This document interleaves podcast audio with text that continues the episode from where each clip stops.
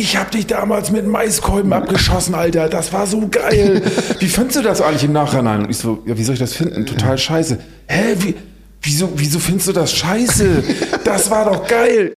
Willkommen in der fabelhaften Welt der Das Bo. Eine wundervolle Welt, voller Farbe und Gefühl. Wow, geil, endlich Werbung. Moin Leute, moin Digi. Moin. Na, die fabelhafte Welt der Das Bo jetzt auch auf YouTube, oder was? Ja, sicher. Ja, dann lass mal nicht so lange sabbeln hier und direkt zur Folge kommen, oder? Wird ja schon genug geredet. Ja, sicher. Also, präsentiert wird das Ganze von Gutes Gut. Ja, sicher. Das Bo-Merch gibt's bei gutesgut.com. Ja, sicher. Das Bo auf Instagram ist der das Bo und der das Bo Podcast. Ja, sicher. Also, schön abonnieren und kommentieren und gute Unterhaltung euch. Die auch. Oh, danke. Ciao. Oh, oh nee, das war's schon mit Werbung. Oh. So, herzlich willkommen, meine sehr geehrten Damen und Herren, hier in der fabelhaften Welt der Das Bo. Und ich habe heute einen ganz besonderen Gast, äh, der eigentlich keinerlei Vorstellung bedarf, den ich aber trotzdem für die Leute, die ihn vielleicht noch nicht können mögen, ähm, einmal kurz äh, zusammenfassen möchte. Ähm, es ist, würde eigentlich sehr lange dauern, ihn zusammenzufassen, weil er halt wirklich seit Jahrzehnten schon äh, im Kulturbereich in, in Deutschland äh, tätig ist. Er hat äh, Clubs gehabt, hat auch immer noch einen Club, ähm, macht Musik, ist ähm, Teil der äh, Combo Studio Braun.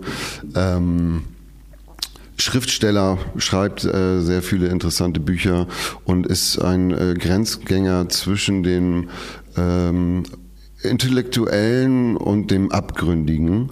Und äh, deswegen ist er halt so interessant und deswegen äh, habe ich ihn eingeladen, weil er dadurch auf verschiedenen Ebenen ein Teil meiner Welt ist. Ich habe eine Audienz bei dem King bekommen. Rocco Schamoni. Herzlich willkommen. Hey Bo. Hey. Moin. Hey. Ja, schön, dass du da bist. Ähm, wir, äh, ich hatte Carsten Meyer schon im Podcast und äh, der, den habe ich ja tatsächlich kennengelernt, als wir damals zusammen bei der Kippenberger Ausstellung waren.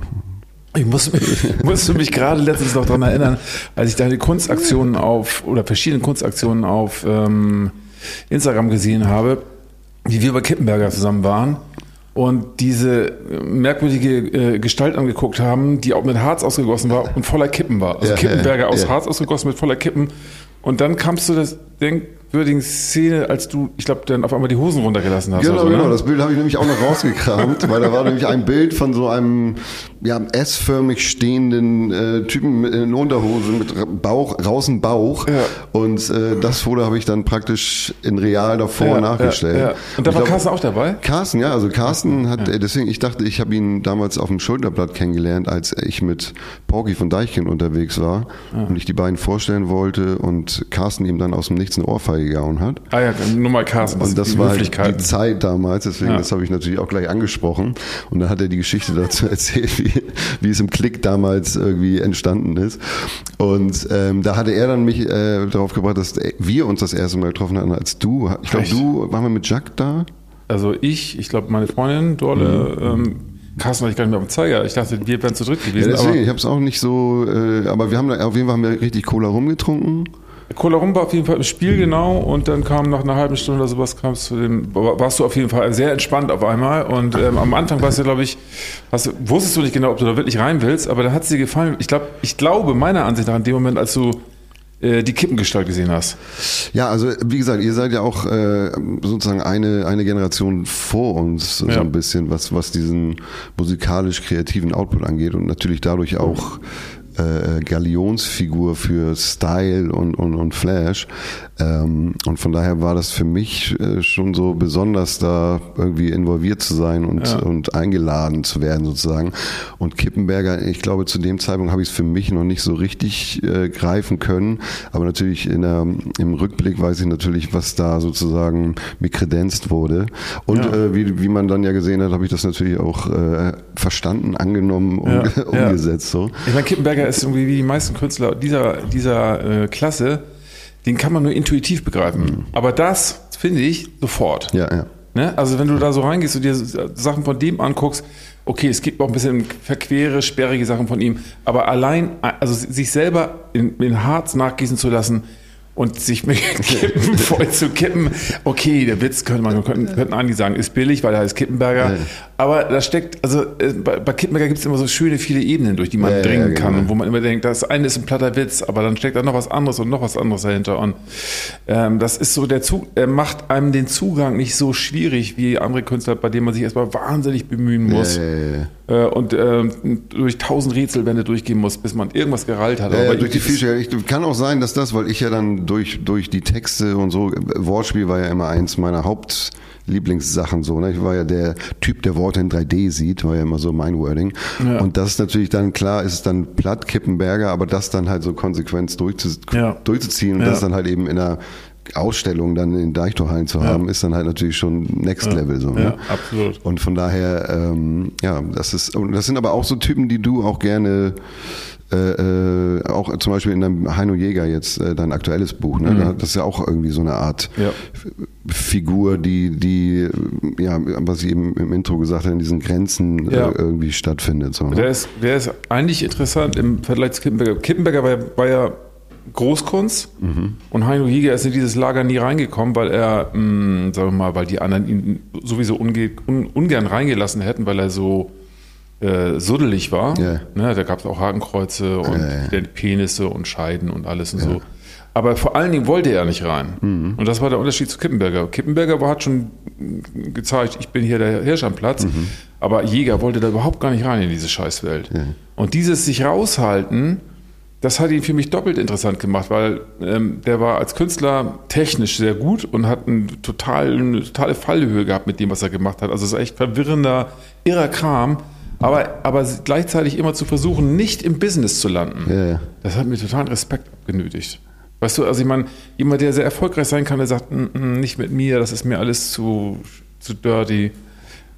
Also, also nicht, dass er hochnäsig sie gegeben hätte, der hat es einfach nicht gemacht. ja, ja. Also ich Ja, stehe auf solche Leute, ich mache das gerne.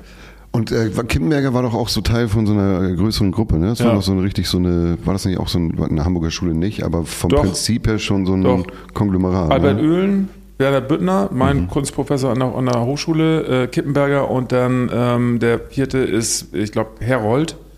Die vier waren so die, so, so die, das war so das Red Pack. Ja, ja. Also die waren auch richtig hart drauf. Ja, ja. Ne? Die haben auch richtig, richtig rumgesuddelt und haben auch Sachen gemacht, die wir später uns, also wir sind nicht im Puffs gegangen. Ja. Aber die glaube ich schon. Ähm, also das war, die waren ganz schön hart, hart davor und wurde sehr viel mit Alkohol, mit allem Möglichen gearbeitet bei denen. Ähm, aber Kippenberger war der, wenn man so will, mh, ich würde mal sagen, unserer Welt am nächsten stehende. Mhm. Der war irgendwie so ein komischer Grenzgänger. Der hat ja auch das SR36 in Berlin Ja. eine Zeit lang geleitet. Ach was. Okay, und dann haben die die. Punks zusammengeschlagen, aber so richtig krass so. Und dann gibt es so ein Bild von ihm, wo alles gebrochen ist und Nase, Blut und so, äh, so ein blutiger, äh, äh, äh, äh, so ein Verband im Kopf rum und so. Und das hat er dann genannt Dialog mit der Jugend. Total gut. Hat sich, glaube ich, sehr gut verkauft, das Bild auch. Ja. Krass, das wusste ich gar nicht, SO36. Weil das war auch damals, das war ja auch noch, wo, wo Kreuzberg noch richtig Kreuzberg war. Richtig, ja. Und das, Das war war- mir irgendwann mit der Klasse von 95, glaube ich, damals. Ja. Und da, das war richtig, das war richtig noch so, richtig dirty. So, Ne? Total. Das, das war so wie der Hafen, wie die Hafenstraße 1980. Da, Ja, ja. Wenn du da politisch das Falsche gemacht hast, dann gab es richtig, richtig eingeschenkt. Und die haben Ja, oder die Schanze ja auch. Ich bin ja hier in der Schanze Grundschule gewesen, 85. Ja. So, ne? Das Ja, ja. war ja halt eben, Ja, ja. das war halt eben noch Schanze, Schanze, Ja. ne? Ja. Das war dann noch nicht, noch nicht so gentrifiziert. So. Aber krass. Ach so, und dann hast du hast dann äh, Kunst studiert bei, dem- bei dem äh, bei, Büttner, beim bei dem- Büttner. Okay, krass. bei Nummer. Wie, aber du bist auch nicht aus Hamburg, ne? Nee, ich komme Lütjenburg, Ostsee. Ja, okay. So ein kleines äh, Nest an der Ostsee, wo ich auch jetzt eine, ein, ein, Haus irgendwo habe, Mhm. wo ich dann immer, wenn wenn das Wetter gut ist oder so, rausfahre. Und ein paar Freunde wohnen von mir, wohnen da auch mit und so. Und da, ich habe auch noch viele Kumpels aus meinen Jugendtagen. Ab und zu sehe ich auch noch mal äh, Daniel Richter, der auch von da kommt, Ja, genau. dessen Klasse ich. also Stimmt, den habe ich mal bei dir in der Küche, sagst du mal. Da Genau. bei euch mal. Genau, also der hat bei Werner Büttner zuerst studiert an der Kunsthochschule und dann hat er irgendwann gesagt, als ich so planungslos war, ich, ich hatte meine Plattenkarriere beendet, weil äh, das hat alles nicht funktioniert und dann ging, kam, kam, kam auf einmal diese ganze Kopiererei auf und so, ne? Und irgendwie ging das ganze Plattenbusiness voll den Berg runter. Da habe ich gesagt, okay, scheiß drauf, ich höre auf damit, ich beende das und ich mache jetzt Kunst. Und dann hat er gesagt, ja, dann komm noch in die Kunsthochschule, kannst du bei Büttner äh, ähm, ähm, studieren. Jetzt kam es aber zu, folgendem, äh, zu folgender Be Begebenheit, die war echt krass. Also ich war in der Hafenstraße und ähm, eine Freundin von einem Freund steht neben mir und, und er kommt rein und Das reicht. Das ist ja wohl eine Frechheit. also so, es war äh, irgendwie drauf auf irgendwas. Und ähm, später, ähm, ich bin dann irgendwie, es gab dann Clara und die hat ihm, glaube ich, eine gelangt oder sowas. Und später saß ich dann irgendwie zwei Blöcke, Blöcke, Blöcke weiter in der Küche und ähm, dann kam Bitt Büttner rein und ich habe zu ihm gesagt, ich wusste nicht, wer das ist. Ja. Ich habe gesagt, ich könnte ihm jetzt an der Stelle das Gesicht auch nach innen durchformen, dass Ja, das ja. quasi nach hinten, nach hinten durchgeformt ist. konkav. Genau. Und er so, ähm, alles klar und so, oder geht jetzt mal. Und dann ist er gegangen. Und dann habe ich mich an der Kunsthochschule beworben, oder ich, das war schon zeitgleich, und bin dann äh, zwei Wochen später in die Klasse gekommen vom Professor. und das war er. Und er so, ach, Sie wollen sich bei mir bewerben? Hm, ja, was mache ich denn da? Ich glaube, da schmeiße ich mal eine Münze. Und die ganzen äh, Studenten saßen da. Und er hat fünf Markstück aus der Tasche genommen. Und, Heiermann. was wollen Sie, Zahl oder Adler? Und ich, Adler. Zack. Und dann hat er so sekundenlang da stehen lassen. Und dann Adler, sie sind genommen. Aber hat er es dir gezeigt? Nein, hat er Nein, nicht. ne? Und ich möchte wetten, das war kein Adler. Nicht. Er wollte mich aber nur vorführen und Er fand es dann aber auch gut in, in Retrospektive. Ja, klar. Aber äh, krass, okay, also du hast ja vor, vorher dann Musik gemacht und dann später bist du dann in die, äh, in die Kunstgeschichte gekommen. Genau. Bist du äh, durch die Musik nach Hamburg gekommen oder wegen? Oder? Äh, ja, wegen Zitronen. Zitronen waren, Ja. also waren, mh, ich würde mal sagen, 84, 85 sind die durchgestartet. Erst kamen die Hosen. Ja. Ne, mit der allerersten, mit der Opel-Gang. Und das war 83, 84 so, Mhm. schätze ich mal. Vielleicht auch 82, 83. Dann haben sich überall Bands gegründet, die gemerkt haben, okay, vielleicht können wir es nicht so gut wie die, aber wir können zumindest eine Band haben. Zitronen haben sich gegründet, 83, 84. Die sind dann auch, haben dann bei uns auf den Käffern an der Ostsee so gespielt. Mhm. Und dann habe ich mit meinem Kumpel Partyschaum gedacht, okay, ich könnte ja eigentlich auch Wie heißt der nochmal? Partyschaum. Warum, kann ich ja später nochmal erklären. Auf jeden Fall äh, haben wir gedacht, ja, dann, wir, wir kriegen keine Band zusammen, weil die anderen, die in der Band gespielt hatten, die wir vorher hatten, eine Punkband, Public Enemy hießen wir, Number Seven, Number Seven. ohne Scheiße. Und die Band war aber so scheiße, dass wir gedacht haben, okay, wir machen zu zweit weiter. Und dann haben wir zu zweit als die Amigos weitergemacht. Und das fanden die Zitronen, die wiederum Daniel Richter kannten. Die Zitronen, also Schorsch Kammerhund ist nach Lütchenburg gekommen zu Daniel Richter, hat uns da beide so rumgurken sehen und meinte, geil, dann könnt ihr ja mal mit auf Tour gehen. Und dann bin ich, weil Partyschaum nicht mit auf Tour wollte, als Vorband alleine mit den Zitronen 85 oder so Ja, losgefahren krass. und äh, habe dann den Watschenmann gegeben, weil nach kurzer Zeit hat sich darum gesprochen, da spielt einer im Vorprogramm, auf denen könnte man Gemüse werfen, also so Maiskolben und sowas. Deswegen sind die Leute, also zumindest bei meinem Auftritt äh, gekommen, nicht wegen der Musik, sondern weil sie ein bewegliches Ziel hatten, auf das sie zielen konnten. Und das habe ich auch zu spüren bekommen. Und ähm, hast du es genossen oder war es Ich habe das sehr genossen mit dem Maiskolben in der Fresse und die Gurken und das.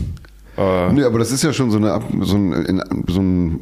Reibungsding, ne? Also das ist ja schon. Ich war gerade in oder, oder Stuttgart. ist es halt, ich weiß ja nicht, wie, wie, wie warst du denn da kopfmäßig drauf? Also, Ich, war, so, ich, ich, wollte so wie, ich wollte wie Prinz sein, Alter. Ja, ja, ja, ich, weißt du, ich stand da, ich, hatte, ich, ich habe mir eine. Ich habe mir so eine Plastikbadewanne besorgen lassen und bin da mit den Füßen reingestiegen, weil Prinz ist immer in der Badewanne. Ne? Da habe ich mir, okay, das mache ich zumindest mit den Füßen. Das, war- dadurch war ich dann noch unbeweglicher und man konnte mich noch besser treffen. Und jetzt war ich gerade in Stuttgart, bin in Stuttgart aufgetreten, vor, vor vier Monaten und stehe danach in so einer Kneipe und der Typ hinter Tresen, so ein älterer Punk-Typ, meint so, ah, geil, ja, du bist doch der Typ. Ich hab dich damals mit Maiskolben abgeschossen, Alter. Das war so geil. Wie findest du das eigentlich im Nachhinein? Und ich so, ja, wie soll ich das finden? Total scheiße. Hä, wie, wieso, wieso findest du das scheiße? Das war doch geil. Ja, für dich war das geil. Ich habe sie jeden Abend erlebt, das hat tierisch wehgetan. Das fandst du, dann ging's eine halbe Stunde darum, dass ich das wirklich nicht geil fand. Ich hab gesagt, Alter, daran ist nichts geil. Ihr habt gedacht, das wäre, das wäre eine Zeit von Anerkennung. Ist es doch nicht. Wenn es tierisch weh tut, wenn alle nur auf dich werfen und schmeißen. Nein. Aber vor allem damals, wie, wie, das ist ja, wie, wie so eine Legende entsteht. Ja, also, genau, Das ja. war jetzt nicht so, äh, posten, Hashtag, äh, ähm, der Maiskolbenmann bringt alle mit und so, und, ja, oder genau. was auch immer. Sondern das muss sich ja irgendwie in diesen Szenen irgendwie so rumgesprochen ja, ja, haben. klar, ja, klar. Wahrscheinlich haben die sich angerufen So von Bremen nach. Hannover. Gestern Abend haben wir, genau. Hey, genau. morgen ist bei euch der Maiskolbenmann, der war heute bei uns. Das war richtig geil. Maiskolben. Der Krass. Maiskolbenmann, ah, das war ich dann irgendwie so ein Jahr Aber das war lang. wahrscheinlich dann goldene Zitronen und dann halt Mais, Maiskolben irgendwie auch was. Also erst Zitronen, dann war Maiskolbenmann und dann kamen Hosen. Das war wirklich so. Wirklich so. Die Leute haben sich tierisch gefreut. Ach, war das die Dreier? Ja, Dreierkomik, Ach, krass. Und das waren dann ja auch schon große, oder? Ja, das waren schon so 2000er Hallen so. Wow. 1000 bis 2000. Okay, und, krass. und das Geile war, bei den, bei den Zitronen konntest du dich richtig aufheizen, weil die haben, waren echt schnell und energetisch. Ne? Und die Leute waren richtig aufgebaut. Und dann kam der Maiskolbenmann. ja, ja. Und der Maiskolbenmann hat, man hat die Leute zurückgehalten von dem, was sie eigentlich sehen wollten, nämlich die, die Hosen. Ja, ja. Also Also so es kam dann nicht noch nicht eine Steigerung, sondern es ging dann erstmal runter. runter. ja. Und dann, dann waren die Maiskolben dran. Und zwar so viel, so schnell wie möglich, zielgenau rein in das Bies, damit endlich die Hosen kommen. Und dazu die ganze Zeit Hosenchöre, Hosen, Hosen. Ja, oh, und ich stand da mit meinen Songs, die von Liebe und so einem Kram Ja. so. Und Maiskolben und Hosenchöre die ganze Zeit. Das war so Oh. krass, Alter. Krass. Aber die Situation kenne ich auch. Wir sind einmal mit fünf Sterne vor den Festivals haben wir so Warm-up- Warm-up-Shows gespielt und haben dann vor den Ärzten gespielt. Nee, auch vor den Hosen. In Düsseldorf. Genau, in Düsseldorf vor den Hosen, unangekündigt. Warum? haben ja, weil es halt wegen Gebietsschutz durften wir nicht sagen, so, fünf okay. Sterne Konzert, weil wir halt irgendwo in der Nähe dann auf dem Festival dann Ja. waren. Ja. Und das halt Warm-up haben wir jetzt irgendwie, äh, ich glaube, zwei Shows gespielt. Und es war halt genau das. Wir, wir kommen raus, keiner weiß es. Hip-Hop erstmal, Ja. so, ne? die wollen alle gib ihn. Und dann halt auch während des ganzen Konzerts von uns, Hosen, Hosen, genau. Hosen. Und vor allen Dingen, das war halt eben, da haben wir gelernt, Ja. Wir haben die Show halt komplett durchgezogen, Ja. egal gegen alles. Und äh, das die, halbe Publikum hat sich erstmal komplett umgedreht. Ja. Mein Lieblings war ein Typ, war, hat sich umgedreht, hatte die Hose runter und beide Mittelfinger Genial, so. Und, und wir haben es aber komplett durchgezogen, die Show. Und danach, egal wo wir, wann wir was, wie gespielt haben, also konnte uns nichts, nichts mehr aus der Fassung bringen. So, ne? Aber ich meine, war, ich mein, ihr wart damals richtig fetter, großer, angesagter Hip-Hop-Act. Warum Das war, das, das war noch am Anfang. Also wir Okay. waren ja tatsächlich auch in diesem bisschen in dieser Pionierzeit sozusagen. Ja. Wir waren ja eine mit der ersten Hip-Hop-Bands, die überhaupt auf diesen Ja. Festivals, Vans, Warp Tour, äh, Hard Pop Days und so. ne? Es war ja alles immer Indie oder Rock-lastig. Und dann gab's irgendwann die ersten Hip-Hop-Bands. Und das war dann ja, keine Ahnung, da kannten 400, 500 Leute, kannten dann uns und die Okay, waren dann das da. Aber der Rest der Masse war so... Hip-Hop, äh, was soll Was das soll- so? genau, ne? was soll das? Und aber wie gesagt, fünf Sterne, wir haben ja schon auch ein bisschen so einen Rock'n'Roll-Flavor mit drin gehabt und das war auch bei einem Festival auch gleich eine Bierflasche geflogen. Ich habe den Typen genau gesehen, es war auch so ein Punk-Typ, der war und dann aber am Ende, letzte Nummer, ja, ja, deine Mutter. Und er so, und das sind dann so die Momente, wo man, das sind ja genau diese Pioniermomente, wo man merkt so, okay, da ist irgendwas, Ja. ist da, was da so ein Drive hat, so. Und das war dann halt eben immer schon so ein, äh, so ein, ja, so eine, so eine Überzeugungsarbeit, ne? Und dann merkst du halt vorne sind ein paar Leute, die feiern's Ja. und dann aber nachher die Welle geht so nach hinten und dann irgendwann, wenn man es halt hat, dann, äh, äh, dann Und das geht's. Verbindungslied zwischen diesem Ding und, und, und mir, dem Maiskolbenmann, ist äh, unser gemeinsamer Auftritt äh, äh, mit Fraktus. Als du die Leute richtig eingeheizt hast, mach die mal richtig fertig und schießt sie ab. Und genau das, das ist wirklich das Verbindungslied, weil das hat genau funktioniert. Und das jetzt im Film zu gucken, im Fraktus-Film, wie die Leute auch wirklich zielen und mit Flachmännern und so und das auch wirklich schaffen zu treffen, weil wir uns ja wirklich bücken und es geht dann irgendwie teilweise in die Stirn und so. Und das, das war, und du das vorher einheizt. Bei Jan hat es, glaube ich, nicht ganz so funktioniert. Du hast gesagt, mach die mal richtig fertig. Und dann die Leute, die so richtig gar nicht genau wissen, hm, mache ich jetzt da einen Film mit? Ist das Spaß oder nee? Die sind richtig scheiße. Die sind echt scheiße. Komm, wir machen die mal richtig fertig. Äh, ja, aber ich wusste ja, für, für, für, für einen Film muss es ja. Genial, das war genial. Das war, ich, ich bin noch nie, ich habe mich noch nie so gut gefühlt, nachdem ich richtig fertig gemacht wurde. Ja, ja, aber du, es war ja genau für den Film. Aber ich wusste ja nicht, dass ich bei dir sozusagen dann alte Wunden, ein altes Trauma aufreiße. Nein, nein, nein, ich, ich, in diesem Fall wollte ich es ja. Oder war das vielleicht basierte die Idee auch darauf? Das sozusagen? basiert natürlich immer alles auf Ja. dem, was man erlebt hat. Klar, stimmt. Ja. Echt gut. Krass. Ja, okay, geil. Und dann bist du auf jeden Fall mit den Hosen, äh, ich meine mit, mit, mit den Zitronen sozusagen. Ne? Ihr habt doch auch hier irgendwie einen Club in der Schanze gehabt damals. War das Mhm. Genau, der, Galerie der, Trance der, oder wie? der alte Pudelclub, der Urpudelclub, der war hier vorne, in, wenn du jetzt hier die Schanze runtergehst, Schanzestraße, Ecke Kampfstraße, da ist jetzt ein Portugiese drin, der heißt Sul. Und da drin war der, der eigentliche Pudelclub von 1989 an bis 92 oder so.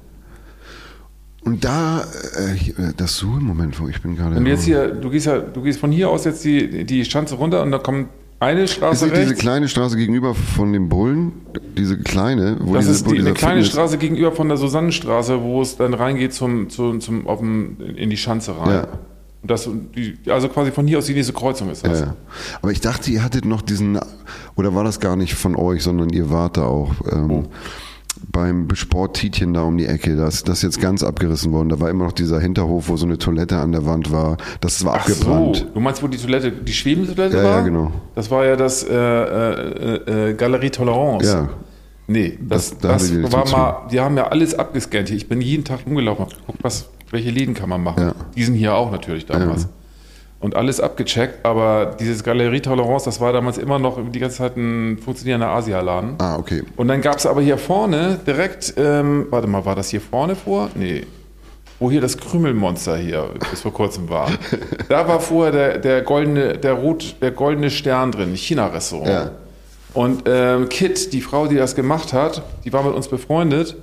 Und deswegen gab es eine Koop zwischen Pudelclub und dem, dem Goldenen Stern. Alles klar, okay. Und ein paar von den ersten großen Abenden, wo Heinz Strunk überhaupt jemals aufgetreten ist und Fanny van Dan jemals aufgetreten ist, und die alle später echt fett geworden sind, die war dann, weil der Pudel zu klein war, der Pudel hat nur so ungefähr 80 Leute gefasst, da waren auch die ersten Helge Schneider Sachen. Ja, ja. Die haben wir im Goldenen Stern gemacht, weil da gingen so 200 Leute rein. Und mit 200 Leuten waren wir dann gut bedient und so. Und dann das erste Mal Heinz Strunk da aufgetreten, das erste Mal Fanny van Dan, die waren völlig unbekannt. Und die Leute waren auch so, hm, ja, was, was soll das jetzt sein? Aber ja, halb interessant. Äh, So, und mit Helge Schneider, obwohl bei Helge Schneider war es nicht so. Als der im Pudel aufgetreten ist, da war allen sofort klar, das ist eine. das war dann aber auch schon so Jazz. nee, alleine. Auch schon. Alleine mit einem, mit einem, mit einem Casio-Keyboard. War das zu der Zeit, wo er mit Schlingensief da, oder das war wahrscheinlich danach, ne? Wo Also mit Schlingensief war der, Film- war der immer kumpelmäßig. Ja. Die haben auch immer Filme gemacht. Und zu der Zeit hat er, glaube ich, auch Filme mit ihm gemacht, so einen Hitler-Film oder so. Ja, ja. mhm. Aber ähm, äh, als er bei uns aufgetreten ist, eben so 19, 1990 ungefähr, so rundherum, lange vor Katzeklo, Ja, ja. da hat er sich hingestellt, hat ein Casio-Keyboard gehabt und hat irgendwas drauf gedudelt und hat dann irgendwie Geschichten erzählt und live gespielt. Auch nicht lang, halbe Stunde oder so. Ja.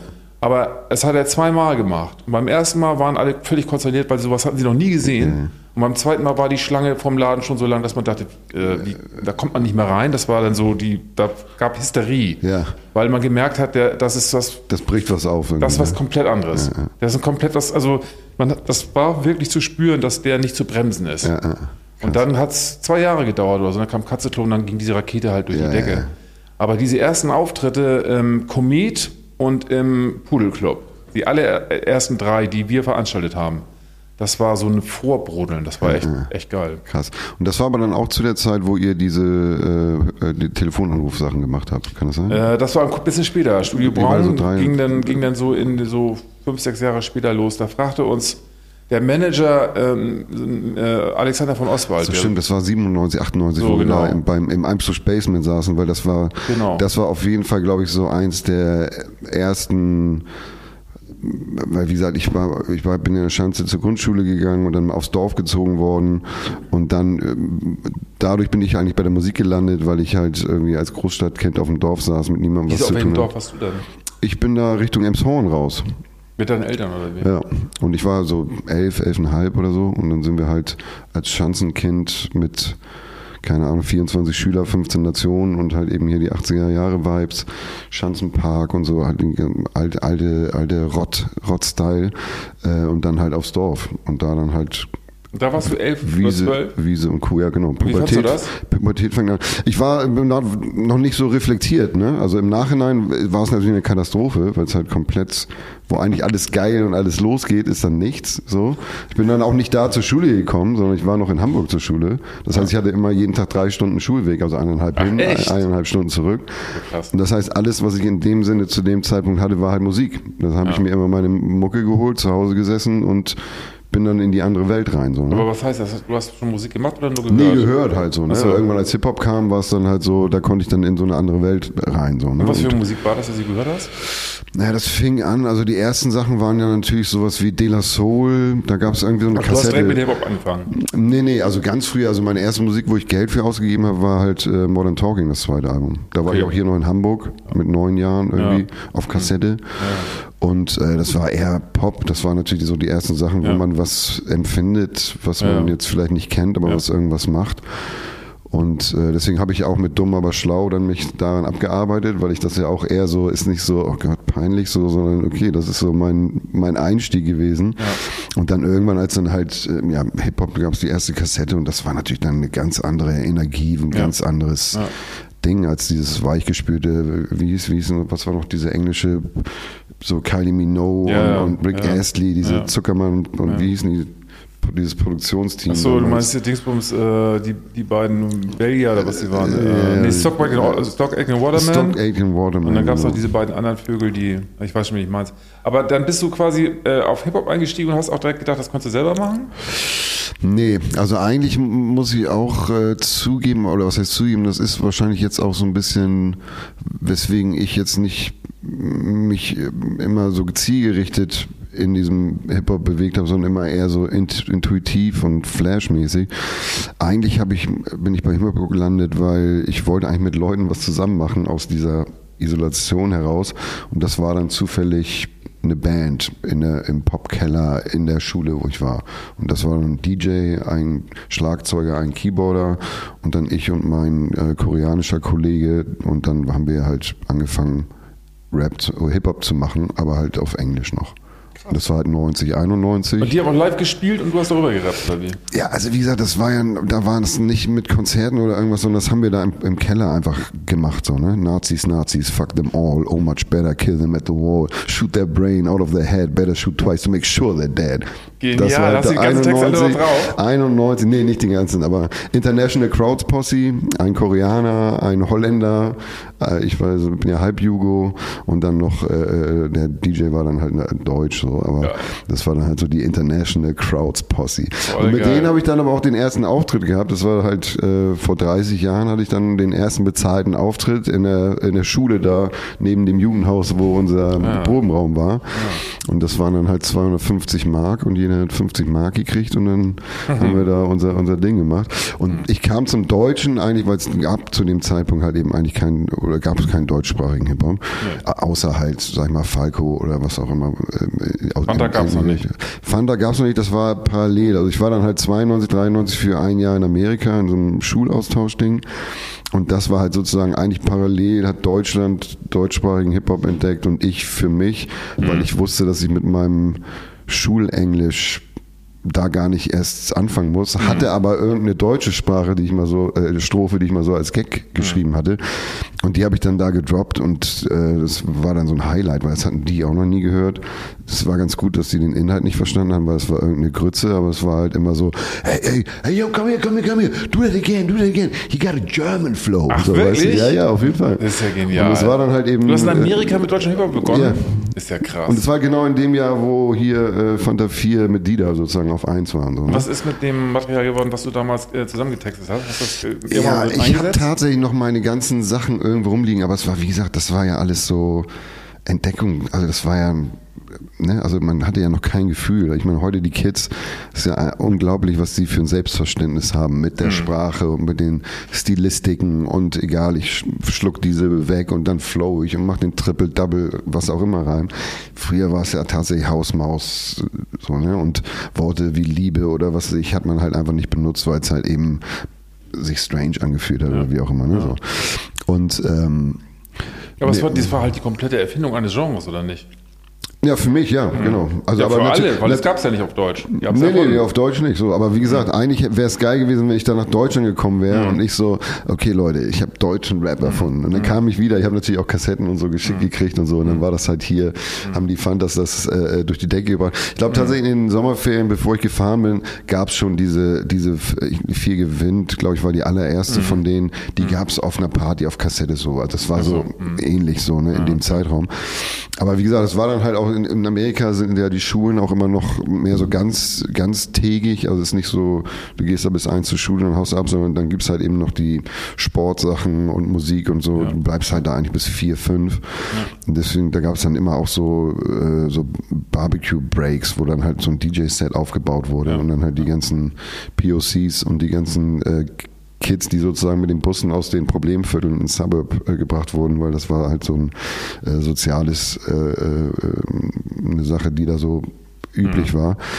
und haben sich alle getroffen und dann habe ich angefangen, weil damals gab es Cypress Hill und die hatten diese Zeile in dem, in dem einen Song, uh, Here's something you can't understand. Und dann ging es halt eigentlich weiter mit How I Could Just Kill a Man. Und ich habe immer gesagt, Here is something you can't understand. Und habe dann meinen deutschen Rap gefragt. So. Und das, die fand es ja geil. So. Und das war natürlich, das hat mich natürlich dann irgendwie äh, natürlich gekickt, so, ne? weil, das, weil du dann halt als Exot in dem Sinne da äh, äh dass die das geil ja, finden. Das ist natürlich, und in dem Ursprungsland so. Ne? Ja, also so, ich habe in dem Jahr auch auf jeden Fall alle meine Illusionen, die man von hier sozusagen auf Amerika bezogen hat, ja. alle verloren. Ja. Und seitdem war es auch so, ja, okay, Amerika, ja. traurig.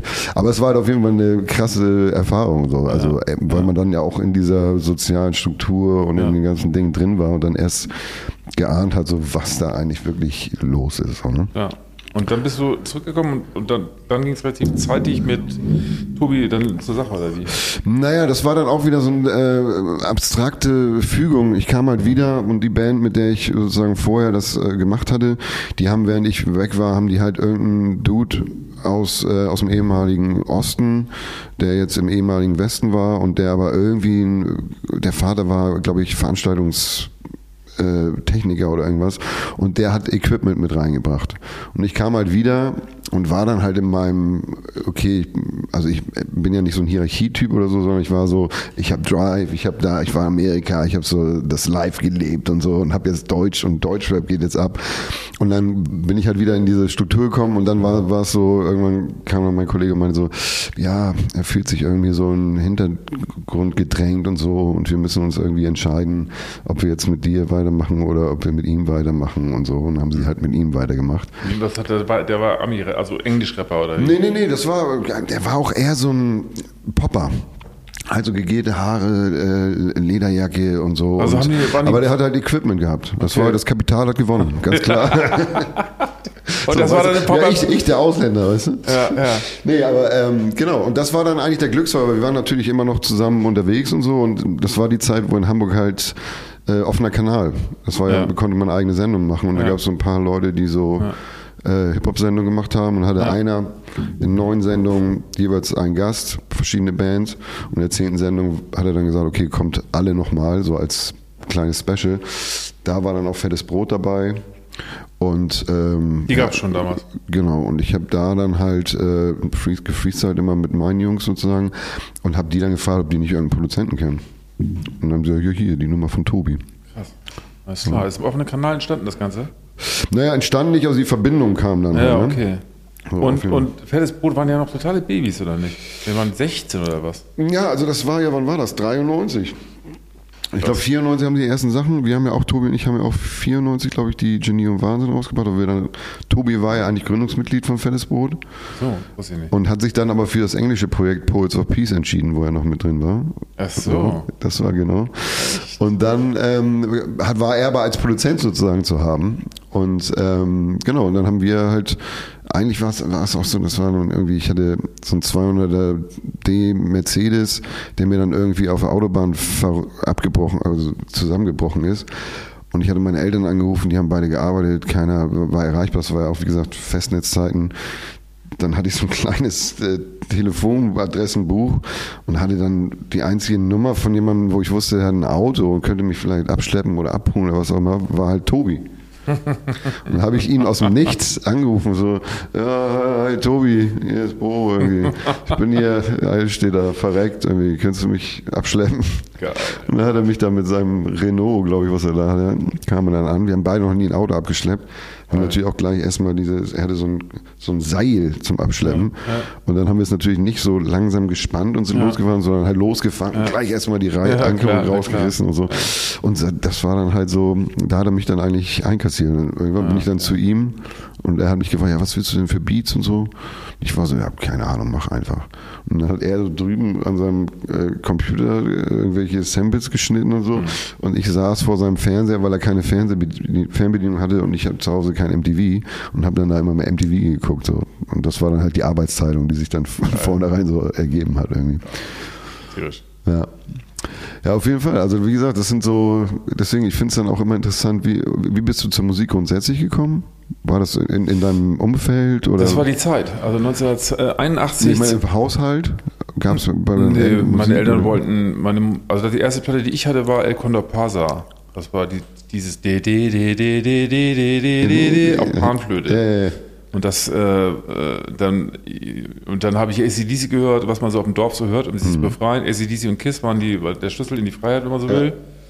Aber 1981, 82 war das auf einmal, äh, gehört es zum guten Ton, eine eigene Band aufzumachen. Ja. Also in jedem Scheißnest, überall haben das alle gemacht. Das war vor der NDW, die, die Protophase, die Vorphase von der NDW, aus der die NDW entstanden ist. Und diese, äh, ich würde mal sagen, eine Hochspackphase, die war dafür verantwortlich, dass es wahnsinnig viele geile, völlig absurde, abstruse Projekte gab. Und in, in der Phase konntest du dich, konntest du dich alles trauen, weil die anderen haben auch nicht, waren auch nicht gut. Ja, ja. Es Also war einfach haben- egal, du nimmst das Bam, Bam, So, Bam, Bam, genau, Bam, das rein, genau, du musst keine genau. Noten, Und, gar nichts. Es ging nicht um gut sein, nicht um Solospielen, nicht überhaupt nicht. Ja, laut, ne? Laut und geile Ideen und merkwürdige Texte und so und sonderbare Klamotten selber dazu schneiden und so alles selbst erfinden, do it yourself und so und das, also man, ich, ich hätte gar nicht anders gekonnt, als das zu machen, weil es, äh, das gehörte zum guten Ton. Ja, ja. Und dann war ich bloß am Ende der Einzige, der übrig geblieben ist, weil nach ein paar Jahren kam die NDB dann hoch, dann war das alles abgesagt und irgendwie äh, auch verpönt. Und äh, ähm, zu dem Zeitpunkt fand ich das aber so interessant, dass ich wu- wusste, ich will das weitermachen. Und die anderen haben dann so gemerkt, ja, aber ich habe jetzt gerade meinen Beruf ausgelernt und mache ich halt meinen Beruf. Und Ja, ja, ja. das war, ich finde, deren Fehler. ja. Okay, aber hattest du, da, da war das schon, da hast du ja noch kein Geld mit verdient. Nee, aber schon mal schon mit den ersten Zitronenshows, wo ich damit auf Tour gegangen bin, ich glaube, ich bin sogar auf der ersten Tour, da habe ich noch im Dorf gewohnt. Da, Ja. da bin ich schon mal irgendwie für eine Woche oder so bei den Zitronen mitgefahren. Und da gab es schon Patte. Ja, ja. 20 Mark oder Ja, ja. 50 Mark pro Abend maximal. Weil der strenge Herrscher war Fabsi von den, von den Mimis, der hat das Visa-Label jetzt immer noch in Bremen. Und der ist mit, der ist mit, äh, mit einem, äh, der ist mit einem VW-Bus vorgefahren, der hieß Chile.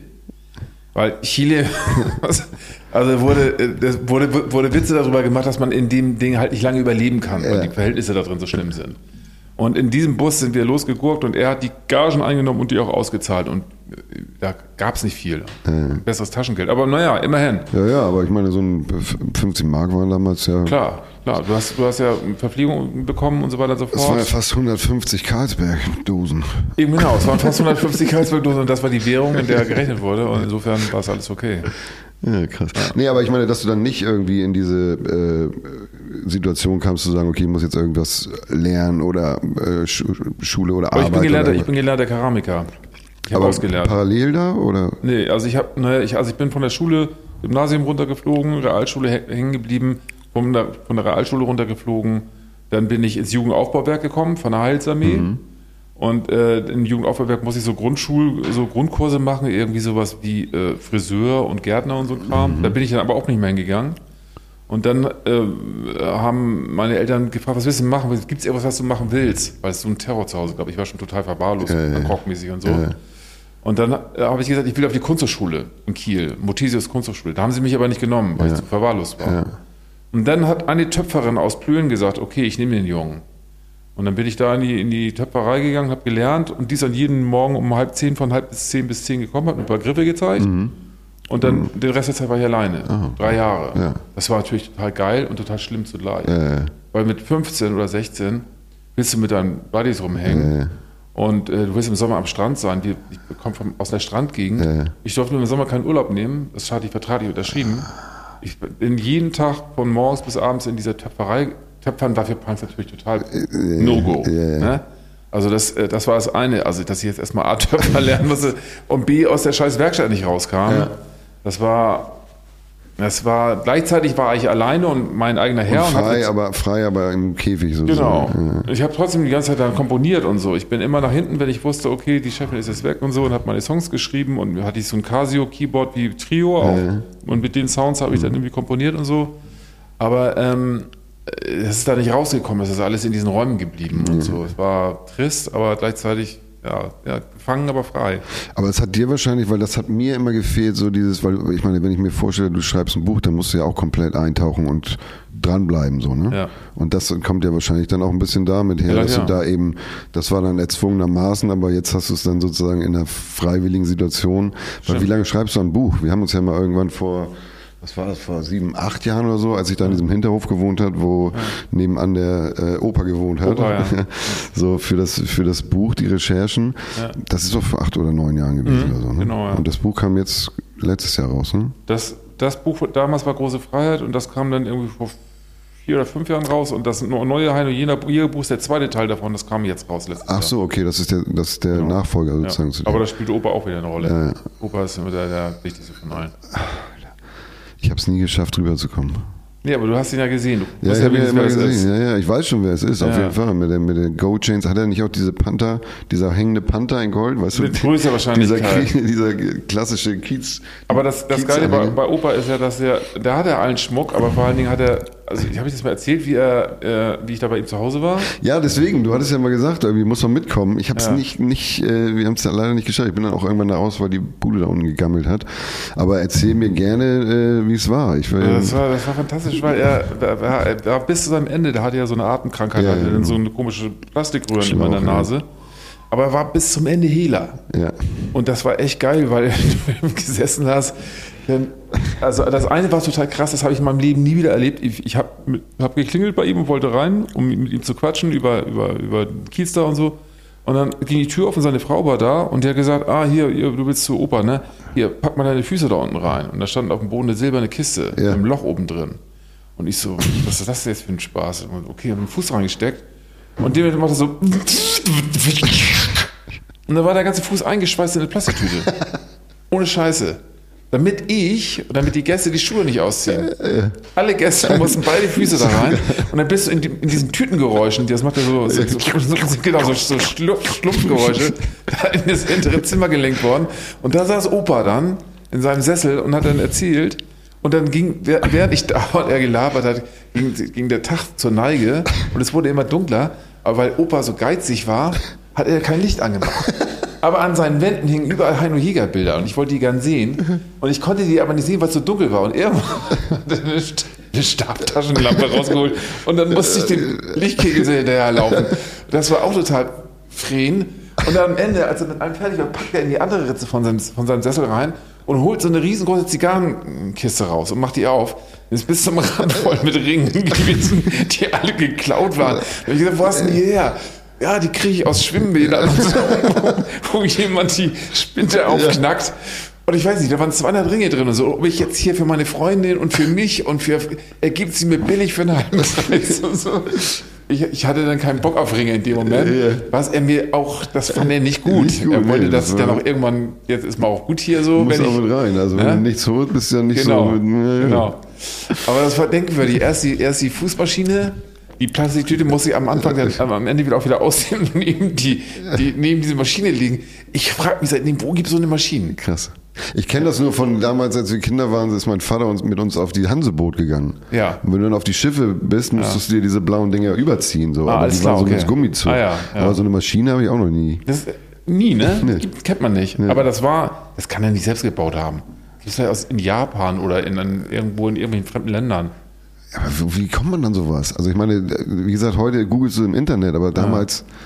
Also ich werde danach suchen, weil das, ist für mich, das ist Kippenberger. Ja. Das ist eine Kunstmaschine. Ja, ja, ja. Und bei jeder Ausstellung, die wir hier machen bei euch, muss da vorne das Ding stehen, Ja, wo die. Leute erstmal rein müssen. Vielleicht Fall. auch für die Hände noch, für den Kopf oder so. Ah, Opa, das war echt ein geil, geiles, geiles Teil, war ey. Und der, genau, und der hatte die Heino Jäger Sachen da. Deswegen, also deswegen hatte ich wahrscheinlich dieses Heino Jäger Ding äh, im Hinterkopf, dass das da irgendwie. Ähm, ähm, Bei dem hing das alles rum, ja, genau. Aber der war das ein Einstiegsmitglied dafür in diese Genau, du bist aber dann, genau, du meinst ja, dass du, dass du töpferst, dass du sozusagen, aber du bist dann halt nicht in die, äh, sozusagen, was ich meine, in diese Bredouille gekommen, zu sagen, okay, ich muss jetzt in dem Sinne arbeiten oder hast du dann danach auch noch. Nee, ich habe einen? Fluch irgendwie. Ich habe ich hab, ich hab drei Flüche gegen den Beruf irgendwie äh, ausgestoßen, dass ich nie wieder in meinem Leben mit diesem verdreckten, verschissenen Matsch irgendwas zu tun haben will. Und habe damit abgeschlossen. Aber dann, nachdem ich Dorfpunks geschrieben hatte und das so ein krasser Erfolg wurde mit 200.000 verkauften Büchern und so, äh, Das war damals auch schon. Nee, das war dann Dorfpunks, hatte ich dann Witz vor. Also die, die Töpferlehre habe ich, hab ich abgeschlossen, warte mal, äh, 88 oder so, 87, 88. Und dann, das Buch habe ich, hab ich dann äh, 2006 oder so geschrieben. Ja, ja, okay. Und 2010 oder so ungefähr haben wir dann das Stück am Schauspielhaus gemacht. Ja, ja. Und da gab es dann die Idee, weil es ja um Lütjenburg und Punks und diesen ganzen Dorfkram ging, ob ich nicht selber da töpfern will auf der Bühne. Also die rote Linie zu überschreiten und mich wieder mit Ton und mit, mit, mit, mit der verdreckten, verschissenen Töpferscheibe. Da habe ich gedacht, okay, man kann das Ganze ja zu einem Kunst-Disco-Objekt machen und ich habe die ganze Töpferscheibe mit Pailletten bekleben lassen. Ja. Und so ein So Disco, eine Disco-Kugelmäßig. Genau, genau, wie so eine drehende Töpferdisco-Kugel. Und hab mir dann so irgendwie so einen Seidenanzug irgendwie mit so einem Pläsierhemden, so Disco-Kram so nähen lassen und hab dann als Disco-Töpfer an der Töpferscheibe äh, äh, ähm, äh, Töpfe gemacht. Und wir haben das ja, glaube ich, 40 Mal aufgeführt, da waren 40.000 Leute drin. Also ich habe nochmal so vor 40.000 Leuten getöpfert. Und dafür war es mir dann recht und billig. Und da fand ich es auch geil, weil das ein peinlicher Beruf ist. Ja, aber kannst froh sein, dass der Podcast noch nicht draußen war, weil sonst würden dann dazu noch so Maiskolben fliegen. Das wäre so der komplette, der komplette das wäre der komplette Kreislauf. Genau, das wäre der perfekte Kreislauf. Wenn die Leute im Publikum gestanden, ach, das ist doch gleichzeitig auch der Maiskolbenmann. Also auf jeden Fall ähm, wollte ich nur sagen, dass ich dadurch entdeckt habe, was für einen geilen Beruf ich gelernt habe. Ja, weil das Weil- auch so handmäßig und so. Ja, ist ja immer, schockt. genau, ja. Ich habe ja nichts außer Gar nichts gelernt? kreativ. Nee. Ich bin Schule, Schule war auch immer so bla. Und dann halt war genau, wir haben, ich habe 96 Abi gemacht, bin einmal sitzen geblieben, hab, war ein Jahr Amerika und hatte dann noch, wer dann noch Du hast Abi gemacht. Ja, Geschafft. aber ja, drei, vier. Und mit dem Englischen mündlich bei einer Lehrerin, die sozusagen mich mochte, habe ich dann mit 13 Punkten das rausgerissen, so irgendwie auf den letzten Drücker. Okay. Und wie gesagt, nie irgendeinen Anspruch gehabt und auch eher, das war eher für mich, dadurch, dass ich aufs Dorf gezogen wurde, war das eher für mich meine sozialen Kontakte. Ja. So, ne? Und dann hatte ich immer mit den verschiedenen Leuten da zu tun, unterschiedliche Unterrichte und das war natürlich auch Abarbeiten an der Hierarchie und im Nachhinein ist das halt schon so eine Definition, warum ich diese Freiheiten auch liebe und aber auch in diesen Strukturen, in denen man irgendwie steckt, Ja. immer noch trotzdem, also mich dann nicht in in dem Sinne einglieder, sondern immer, ne? Ja. Also Klassenclown und Ja. aber trotzdem habe ich nie den, ich hab, war nicht so jemand, der respektlos gegenüber den Lehrern war, aber ich habe immer Bock gehabt, so zu challengen und eine Auseinandersetzung zu suchen. So, ne? Und die haben die auch nicht fertig machen wollen. Also das hat halbwegs funktioniert. Naja, ich war halt früh schon, also in der Grundschule musste ich schon, äh, habe ich schon so ein Heft gekriegt, wo ich nach dem, äh, nach dem Schultag von der äh, Klassenlehrerin was eintragen lassen habe, wie ich mich verhalten habe. Das musste ich mit nach Hause nehmen und meine Eltern mussten das gegenzeichnen. Ja, ja, ist klar. So, das also Verhalten war nicht, dementsprechend nicht gut. Nicht gut, aber es hat mich auch nicht gebrochen. Also Mhm. in dem Sinne, das ist dann äh, wahrscheinlich das, was mich dann auch so in diese kreative, freie Mhm. Äh, und irgendwo auf eine Bühne und äh, gib ihn und, Und so. hast, hast du irgendwelche Berufsideen oder Wünsche gehabt, als du mit der, mit der Schule fertig warst, hättest du ja sagen können, okay, du wirst jetzt irgendwas. Gar nicht. Ich war, und da- und das meine ich, wir haben 94 ja schon die erste Platte rausgebracht. Das heißt, als ich 96 Abi hatte, war ich dann schon in diesem Ding drin. Ach so, du bist quasi in der Schule schon übergewechselt in, dein, in deinen Traumfach. Genau, in der Schule war dann halt so diese Viva MTV-Zeit, wo wir dann halt als der Tobi und das Bo halt schon Da war schon so weit. Sachen gemacht haben. Und da warst du ja schon Star damals. Ja, eben nicht. Also das war, also ich war im Fernsehen, aber es ist ja dann nicht wie heute, ne? Heute bist du ja von heute auf morgen bist du dann ja ein Star. Damals gab es dann ein Video, was lief. Wir haben ja auch nichts verkauft in dem Sinne, aber dadurch, dass wir immer diese skurrilen Videos hatten, hat dann die Redaktion, weil das war ja damals, mussten, haben die ja in den Redaktionssitzungen gesessen und man hat dann seine VHS-Kassette hingeschickt, die haben sich's angeguckt und haben dann entschieden, was lief. Und das war dann halt eben auch unser Glück, weil wir dann durch diese skurrilen Videos immer auch Airtime gekriegt haben, auch wenn wir jetzt nicht in den Charts so am Start waren. So, ne? Aber ich meine, das war doch trotzdem total angesagt. Also das, äh, ich meine, das kannte doch wirklich jeder, der irgendwie mit Musik zu tun hatte, kannte doch euch doch und ist doch darauf abgefahren, oder nicht? Wie gesagt, das habe ich in dem Sinne, ähm, also ich krieg's ja auch immer eher. Carsten hat das auch, ne? als er gesagt hat, dass ihr wart ja die Neuen und so. Das habe ich ja in dem Sinne, ich habe es ja gar nicht im Gesamtkontext gesehen, weil ich kam ja, wie gesagt, aus diesem Isolationsding und bin mit Tobi auch so durch Umstände zusammengekommen, weil wir beide irgendwie er wollte ja nicht die, äh, die fettes Brot machen. Ich war aus der anderen Band raus und dann haben wir uns dann irgendwie so zusammengefunden und haben uns dann halt eben so Genie und Wahnsinn mäßig ergänzt. Und das hat dann halt irgendwie äh, gepasst, aber es war jetzt nicht so, dass wir da so eine so einen Plan hatten oder uns in so einem, oder ich auf jeden Fall nicht, mich in irgendeinem Kontext oder irgendwas gesehen Ich weiß habe. genau, wie Nick Schofield das erste Mal ankam und sagte, das, das ist die Zukunft, das sind die geilsten Typen, die es überhaupt gibt. Dann habe ich mir bei, beim Videodreh von euch und habe gedacht, ja, das ist was anderes, das ist was Neues. Das war irgendwie, also erstmal war, der Geist war verständlich, aber die Musik war neu und so und es war, damit war Fun Punk, wenn man so will, auch final, das war ja schon vorher zu Ende, wenn man Ja, so will. ja. Aber dies war so ein Staffelüber, so Staffelübergabe so. Und das war, waren, ich dachte, das ist eine riesen Explosion.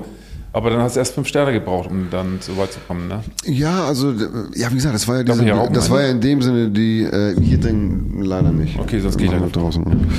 Ähm, auf jeden Fall war das halt so die Initialzündung war es, ne? Aber es war ja, war ja dann, wie gesagt, der Weg. Man musste natürlich erstmal die Masse erreichen. Und ich glaube in dem Sinne, dass auch äh, gerade der Hamburger Hip-Hop essentiell war, um diese deutsche Masse in dem Sinne, also den Otto Normal und Lieschen Müller zu erreichen, wichtig war, weil wir waren ja die einzige Stadt, die nicht wirklich eine Besatzermacht hatte. Also wir hatten nicht den Ami-Club oder wir hatten nicht, äh, weißt du, das war Frankfurt war ja sehr amerikanisch Ja. und die Clubs und die konnten dann halt eben den echten Lifestyle sozusagen Ja. erleben und wir haben uns halt unseren eigenen Lifestyle aus dem, was wir gehört und wahrgenommen haben, gemacht sozusagen Ja. so, ne? Und das war natürlich für das deutsche Publikum leichter nachzuempfinden als jetzt diese Ami-Attitude, die damals ja überhaupt nicht, äh, Ja. nicht so präsent war oder so. Ne? Also, Und dadurch kam dann halt, äh, hat das dann auf den Festivals gut funktioniert und hat dann sozusagen aufgemacht.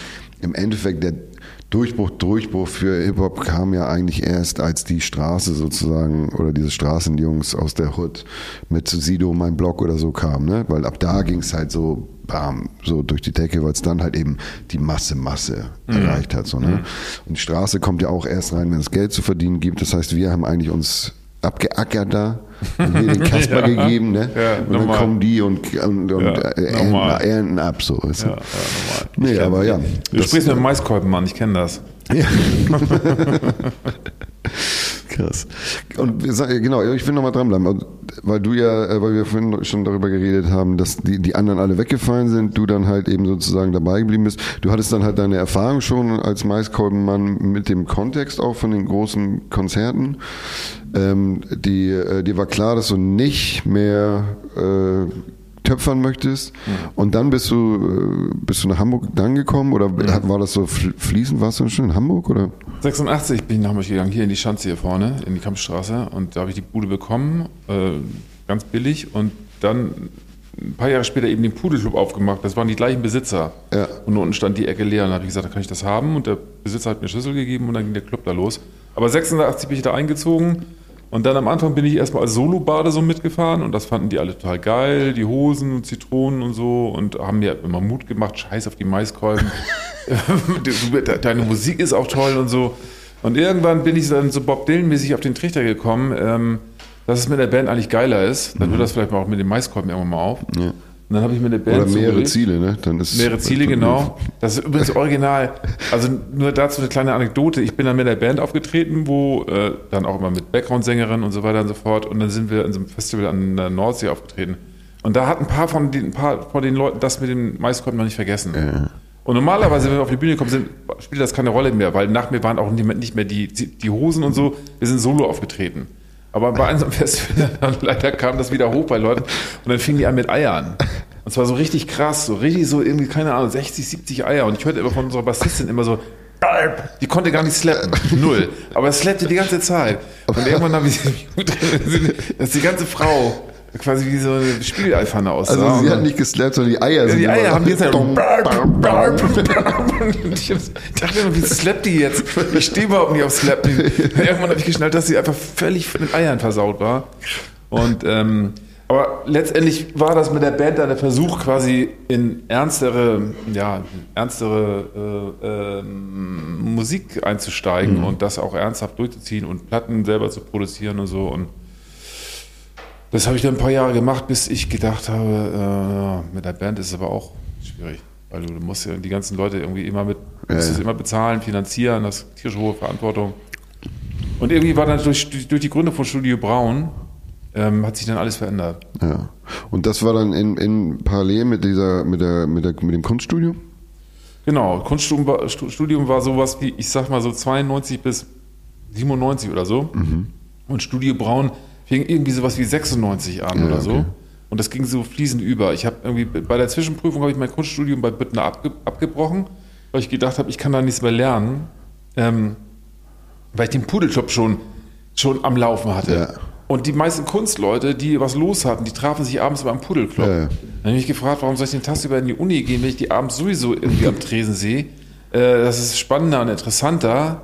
Da war dann ja auch so eine kleine Universität, die hieß dann äh, Nomadenoase, so eine kleine Galerie, wo dann ganz viele Kunstleute immer rumhängen. Und dann gedacht, irgendwie, ich, also ich brauche nicht, um Kontakte zu schließen, auf die Kunsthochschule gehen. Die Ja. werden im Pudelclub besser und schneller geschlossen nachts, weil, das, weil du einfach Sabbelwasser Ja, hast. ja. Genau, und dann ähm, äh, war, lief der Pudelclub und dann haben wir Studio Braun aufgemacht und dann hat sich irgendwie alles von, verändert. Also für mich war die Devise, äh, tut euch zusammen, wenn ihr Kräfte mobil- mobilisiert, weil die einzelnen Kräfte sind ganz gut. Aber Heinz und Jacques, das waren beide auch so komische, abstruse Humorvögel. ja. Und wenn man sich kennenlernt und sich zusammentut, verdreifacht man die Kräfte und das kann so ein kleines Feuer in Gang bringen. Ja. Und diese Devise, das ist ja bei, bei euch eigentlich auch so. Ich meine, ihr habt euch mit fünf Sterne zusammengetan. Das waren, glaube ich, alles Einzelleute, die ja vorher schon was gemacht haben. Ja, Aber- nee, bei uns ist es immer abstrakt gewesen. Also wie gesagt, bei Tobi und mir war es so, äh, mein Auto ist kaputt gegangen und er hat mich abgeschleppt sozusagen.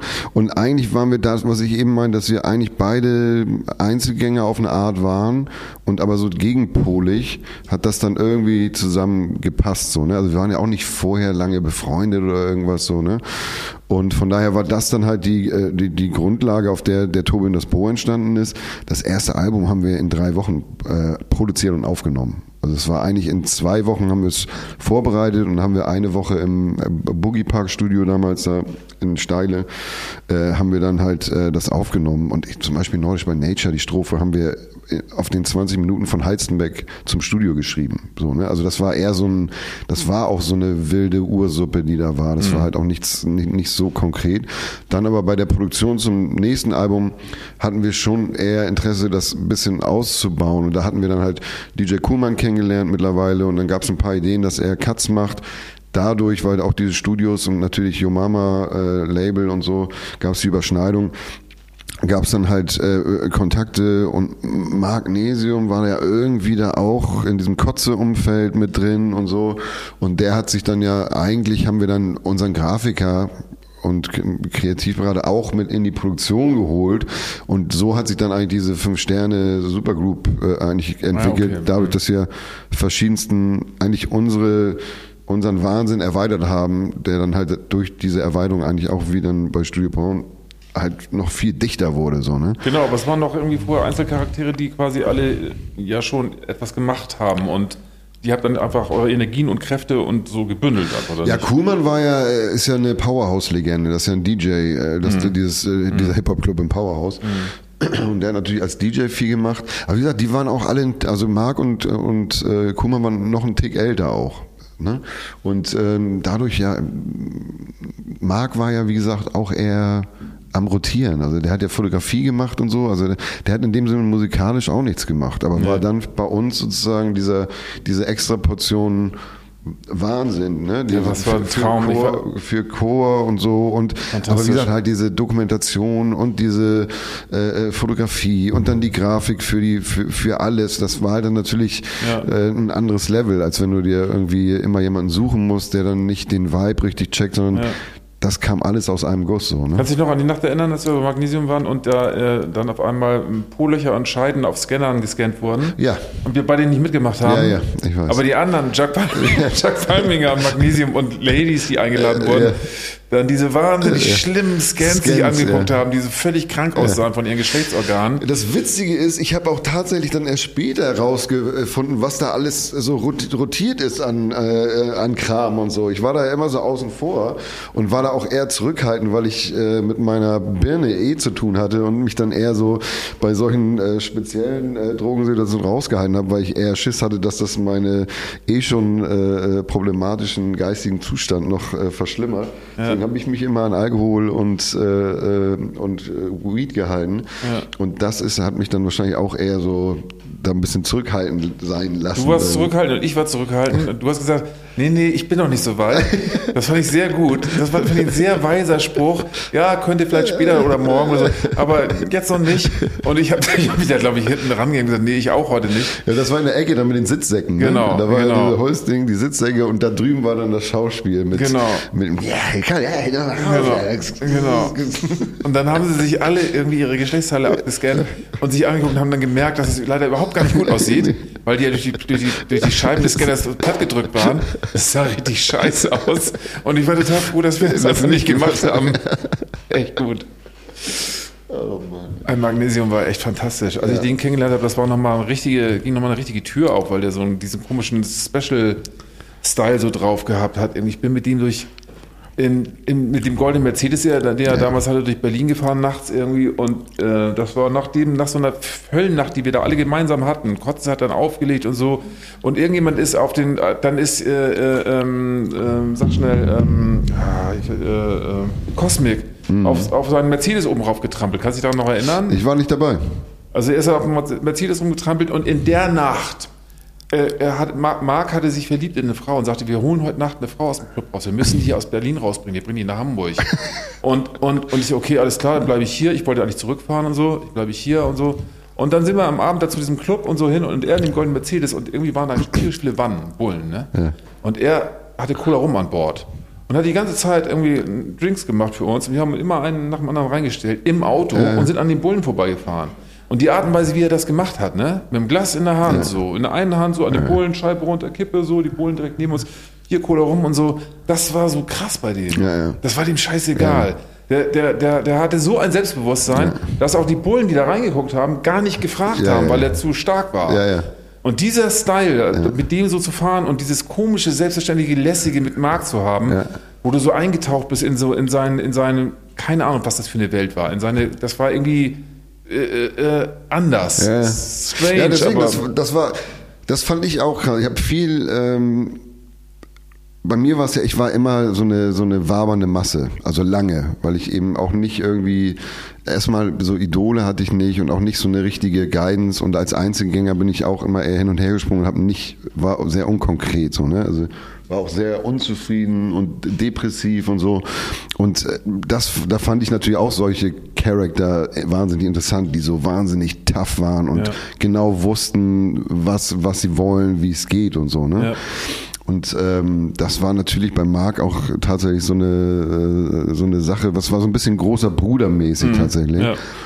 Und aber leider mit der Zeit hat sich das dann natürlich äh, bei einigen Leuten, und da gibt es so zwei Typen tatsächlich, die ich immer wahnsinnig bewundert habe, weil die halt eben derbe Style hatten, derbe am Start waren, derbe strong waren, wo es dann halt eben leider irgendwann gekippt ist, so, ne?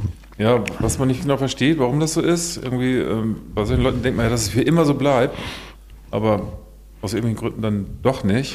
Ja, häufig ist dann auch eine, ähm, nicht eine Fassade, aber das basiert dann natürlich auf äh, Jugend, auf Trauma, wie auch immer. Und dann ist natürlich äh, das Tough-Sein ist dann das, was, was man hat. Und äh, mit der Zeit ähm, bröckelt das dann halt. Ne? So, und Bei Marc ist ja tatsächlich so, er hat, ist ja auch äh, und deswegen ist es dann halt ähm, Genau, das ist, das ist, eine, also deswegen sind wir, glaube ich, da, als, als ich ihn kennengelernt habe, hat er, glaube ich, etwas so ein wahnsinniges High gehabt, so Mhm. eine Hochphase. Und äh, das, das konnte ich aber gar nicht durchschauen. Mhm. Für mich war das, okay, der Typ ist einfach ein Gewinner. ja, ja, auf Der, jeden ist, Fall. Ja. der schwebt oben auf der Welle, auf der, der surft auf der Welle und der kommt da auch nie wieder runter, habe ich gedacht. Und bleibt einfach bei ihm, weil äh, man da kann, kann, der Das kann, da Strahlen, kann es ne? nur gut gehen. Ja, ja, ja. Weißt du? Ja. Und dass er da nochmal wieder runter musste von der Welle, das hat mich äh, total getroffen für ihn, weil Ja, ja, er so ein geiler Typ ist. Der ist natürlich auch, ja. auch, auch unter der Welle ein geiler Typ. Ja. Er ist aber ein geiler Typ. ja, ja, auf jeden Fall. Ähm, aber ähm, ich hätte ihm das gewünscht, dass das irgendwie so. Äh, aber keiner kann für immer so oben auf der Welle bleiben. Das äh, ist einfach, so ist das. Das ist die Wahrheit. Ja, ja. Aber deswegen, für mich ist so, ähm, rückblickend ist so, meine Welle ist jetzt. So, weil ich jetzt irgendwie so zufrieden bin mit diesen ganzen Irrungen, Wirrungen und diesen Fragezeichen, mit denen man ja auch aufwächst. Warum ist die Welle jetzt? Woher kommt das jetzt? Naja, weil ich jetzt das abgelegt habe, was mich, äh, was mich da runtergezogen hat und weil ich verstanden habe, woher Sachen kommen. So.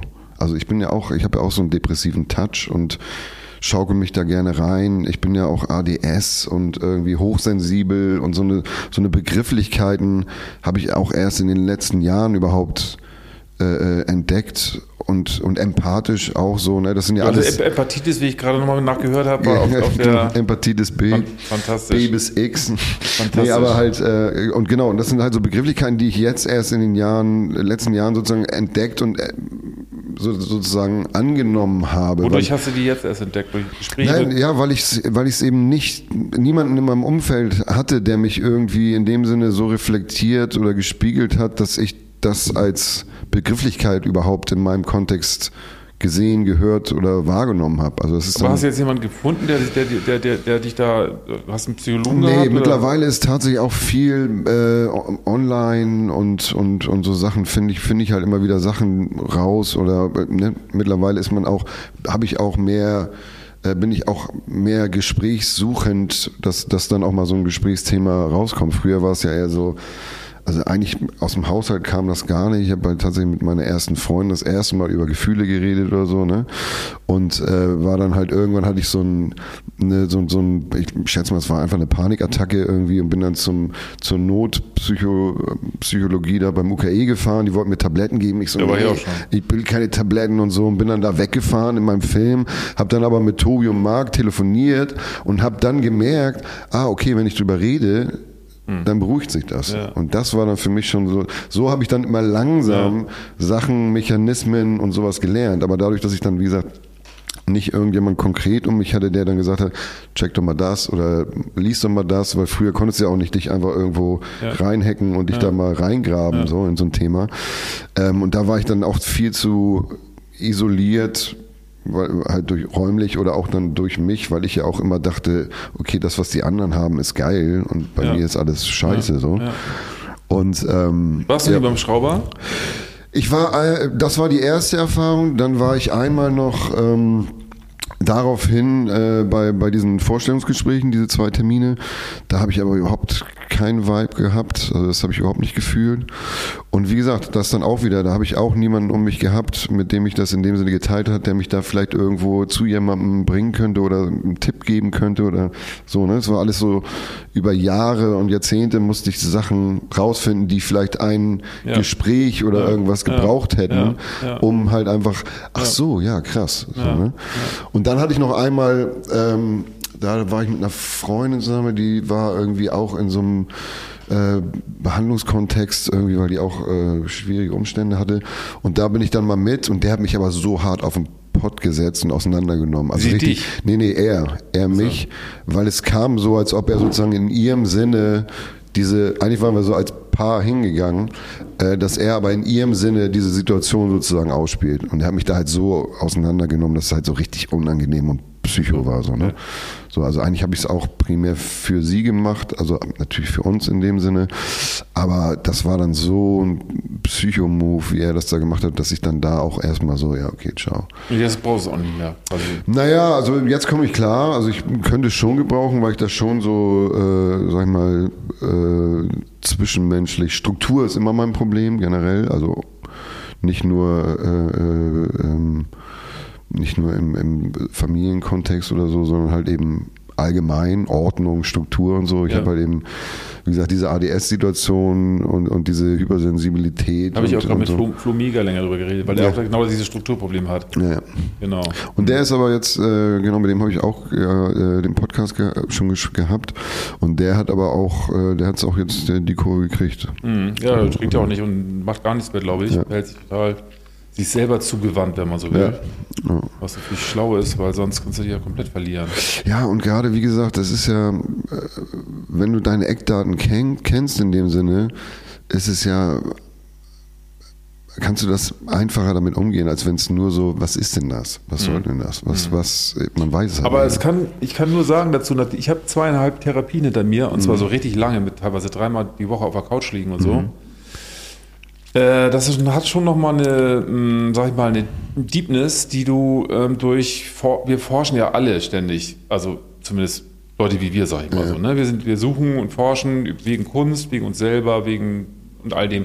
Aber wenn du mit einem Profi zusammenarbeitest, du hast einen gefunden, mit dem du dich halbwegs verstehst, es gibt ja sowieso nie den Aufbau von einer persönlichen Beziehung mit einem, mit einem Psychologen. Weil das wollen die ja nicht. Die wollen, die setzen sich hin und äh, du musst dann die Arbeit machen und der kann das vielleicht bestenfalls ein bisschen lenken oder so. Aber ich bin dadurch, dass ich das dann durchgehalten habe und ich habe mich teilweise zu Tode gelangweilt. Und das habe ich gespiegelt gesehen dem Gesicht von dem Typen, der mir gegenüber saß, weil ich habe es ein paar Mal erlebt, wo dass der so original, original, wenn die Augen zugeklappt sind. Und ich dachte, ey, das Schlimmste, was hier passieren kann, ist, ein Psychologe pennt ein. So langweilig bist du. Ich bin da total depressiv raus, weil ich gedacht habe, ey, so öde bin ich. Ich bin ne? da so depressiv raus. Genau. Aber faktisch ist so, nachdem ich dann durch diese Augenklappphase bei ihm durch war, äh, weil du nämlich jeden Scheißstein umdrehst, jeden verfickten Kieselstein drehst du um. Und das ist teilweise auch echt öde. Aber dann kommst du an irgendwann an Sachen, die überhaupt gar nicht spektakulär sind. Null, aber in deinem Leben eine, eine Rolle spielen. In meinem Fall war das, dass ich entdeckt habe, dass, ähm, er, ist ja- dass er mich nach zwei Jahren irgendwann gefragt hat, Sie haben über alles jetzt geredet, über Ihre Eltern, über Ihre Schulzeit, aber nie über Ihren Bruder. Sie haben doch einen Bruder, ne? Ja, ja, habe ich ja. Ja, warum haben Sie denn noch nie über den geredet? Und ich so, hä? Ja, weil ich habe keine, da ist nichts zwischen uns. Da war auch nichts. Und er, aha. Und ich so, ach so. Ja, ja, krass. Und dann habe ich dann angefangen, darüber nachzudenken und zu reden. Und dann habe ich gemerkt, dass quasi meine ganz, mein ganzes ADS und mein, ganzes, mein ganzer Fight gegen meine Familie, gegen meine Eltern eigentlich im Urgrund meiner Eifersucht auf meinen Bruder geschuldet war, weil der zweieinhalb Jahre jünger als ich war. Und als ich, äh, als er auf die Welt kam, war ich abgemeldet. Ach krass, ja, ja. Und ich habe hab die Meldung nie wieder zurückbekommen irgendwie und Mhm. den Draht irgendwie zu meiner Mutter durch quasi für immer gekappt gesehen. Ja. Und äh, deswegen habe ich, also die Jugend gilt immer so als ein Spiegelbild der frühen kind Kindheit. Und ähm, damals bin ich, als Kind habe ich mich abgelehnt gefühlt und mit 13, 14 habe ich mich dann selber separiert von Ja. der Familie und habe ja. irgendwie gesagt, ey, ihr Schweine, ihr wollt mich nicht, dann gehe ich eben meinen eigenen Weg und bin Punk geworden. Und dieses ganze, dieser ganze, dieser kleine Schlüssel, der eigentlich total langweilig ist, ja, du bist einfach ganz normal stumpf eifersüchtig auf deinen Bruder gewesen, Ja. da bin ich überhaupt nicht drauf gekommen, dass das eine Rolle spielen könnte. Mit natürlich Auswüchsen, die man jetzt irgendwie, aber das ist so, dafür sitzt man dann ja, drei ja. Jahre irgendwo rum und dann kommst du auf sowas und denkst, ey Mann, das hätte ich doch schon längst begreifen können. Ja, Und äh, aber dann, dafür hat sich das leider gelohnt. Ich wäre vielleicht, vielleicht wäre ich, wenn ich die Gespräche nicht geführt hätte, zeitgleich durch ein Gespräch mit einem Kumpel drauf gekommen. Vielleicht ja, auch ja, nicht. vielleicht genau, auch nicht. Ja, ja. ja, ja, also wie gesagt, ich habe es auch nicht, ähm, ich finde es auch eher interessant, weil ich auch jetzt immer noch mehr ähm, ja, auf eine Art auch spiritueller werde, so einfach weil ich merke, dass halt diese konkrete, ich habe ja eh Hierarchieallergie und so, ne? Also von daher diese Hierarchieallergie? ja, diese strukturellen Sachen und gerade das, was jetzt ja auch zum Glück teilweise bröckelt, halt diese taffen äh, äh, Fassaden, die sind ja auch alle durch, so, ne? Das ist ja auch jetzt nicht mehr das Ding. Aber ist das nicht traurig, Digga, ja, irgendwie, wo wir gerade über die Fassaden reden? Du hast mir gerade die Nachricht geschickt, irgendwie mit, dem, mit, den, äh, mit den 100 Milliarden, die wir jetzt in die Rüstung Ja. stecken. Also, ich, ich, da wollte ich ganz kurz was zu sagen. Ähm, ich, ich bin, also es wird immer so viel darüber geredet, dass der Westen nicht hart genug ist und so und dass wir alle verweichlichen und so weiter und so fort. Ich kann nur sagen, ich bin total stolz gewesen auf den Luxus der Verweichlichung, äh, Ver, Ver, Ver, Verweichlichung des Westens, dass Männer auf einmal nicht mehr so sind, wie sie, äh, wie sie eigentlich sein sollten. Harte, soldatische, knallharte Typen, sondern dass man, dass, dass Männer anders werden konnten hier in den letzten Jahren. Das ist ein, für mich ein extremer Fortschritt gewesen. Ja. Und dass wir jetzt alle zurück quasi in so ein anderes Denken müssen, wo wir wieder die Grenzen klar. Also ich- Für mich ist auch klar, dass das alles von Putin ausgeht. Das ist für mich persönlich klar. Ich will aber deswegen trotzdem nicht in dieses Denken zurück. Ich will nicht der Mann Nee, werden. nee, aber das meine ich, ich finde ja auch, äh, man sieht ja auch, und das meine ich, das, das ist auch tatsächlich wahrscheinlich eine der, der guten Sachen der, des Internets, dass nicht mehr die Behauptung einfach dasteht und es gibt keine Möglichkeit hinterzugucken oder irgendeine andere äh, Sichtweise auf die Sache zu bekommen, weil du halt von den Medien sozusagen das kriegst, was du kriegen sollst und das war's. Und der Rest ist halt Hörensagen oder wie auch immer, sondern du kannst dich tatsächlich ja in alles rein äh, äh, suchen und auch altern nicht alternativ ist ja heute auch schon wieder, das meine ich so, das Querdenken schon, das, ne, die sind ja tatsächlich dabei, diese ganzen Begrifflichkeiten uns zu klauen. Fehlt nur, dass Frei, Freigeistigkeit jetzt das nächste ist und dann bist du halt auf jeden Fall, äh, bist du dann Nazi, wenn du frei, Freigeist bist. Aber halt äh, genau diese Prinzipien und mittlerweile kann, steht das aber nicht mehr einfach so, sondern es ist halt, und das finde ich, es ist für mich so eine Art, ich habe das Gefühl, es ist so das letzte Zucken. Das ist, halt, weil es, man weiß, dass das, was die uns sagen, nicht mehr so ist, aber sie ziehen es einfach noch so durch. So. Und ich hoffe halt, dass, dass es dazu kommt. Ich meine, im Endeffekt diese Rechtsruck und so und das linken Bashing, ähm, was ja auch mit dieser mit der G20-Situation angefangen hat. Und wenn man weiß, dass die Ansage äh, von Merkel an, an Scholz war, wenn du das machst, dann hast du hier, kriegst du auf jeden Fall die Möglichkeit, hier dabei zu sein, hin und her. Und wenn man, Bundeskanzler zu werden. Ja, so, ne? Aber im Ernst ist ja so, ne? Und dann machen sie es hier mitten in der Schanze und sonst immer da irgendwo auf einer Insel schön, damit es keinen Stress gibt und so. Dann gibt's diese Bilder von irgendwelchen fünf brennenden Autos an der Elbchaussee, die dann so, Hamburg brennt und so. Und die schicken dann irgendwelche Bullen aus anderen Bundesländern her. Dann gibt's dann Feuer vor der Roten Flora, was ja so ein normaler Dienstag ist eigentlich, Ja, weißt du? Und genau. alle so Panik und hin äh, und so, die sind völlig überfordert so, ne? Und äh, das ist ja, war ja alles so auf äh, Eskalation ausgelegt, so, ne? Und dann halt die Titelseite Bild, ja, Linksterror. So. Ja, ja. Also, ne? Und dann ist es halt irgendwie, dann gab es ja vor zwölf Jahren Angela Merkel und Seehofer, die gesagt haben, Multikulti ist tot, absolut gescheitert und so, ne? Und das sind aber die, das sind ja die, äh, die Samen, die gelegt wurden zu dem, was jetzt ist. Und jetzt ist halt AfD, ist halt normal, ist halt im Bundestag. So, das ist Regierungsanteil und so. Und dann halt diese ganzen Eskapaden und Eskalationen, die halt eben nicht behandelt werden, sondern so, ja, NSU-Morde, keine Ahnung, Dönermorde meint ihr, ja, so, halt so, ne, das ist aber, aber das ist ja so dieses Narrativ, so, ne, und das dann halt eben, dass das so systematisch ist und mittlerweile aber, ähm, wie gesagt, da gibt es so viele Ebenen, die eben durchschaubar sind und eben nicht mehr so funktionieren. Und das ist, glaube ich, jetzt gerade auch mit dieser Geschichte da von, von, äh, von Olaf Scholz. Ich glaube, ich hoffe, dass das auch noch weil jetzt natürlich der Fokus ganz woanders liegt, dass das auch noch äh, Folgen hat. Und im Endeffekt, diese Kohlesachen, die, die, die mit diesem, diese, diese, diese äh, Geldverschiebereien, die hier gelaufen sind in Hamburg? Diese? Cum-Ex und Cum-Ex und so, Wirecard, und genau. was, das meine ich. Das, wir wissen ja als Hamburger in dem Sinne, was das für ein Typ ist. Aber jetzt Deutschland findet jetzt raus, was das für ein Typ ist.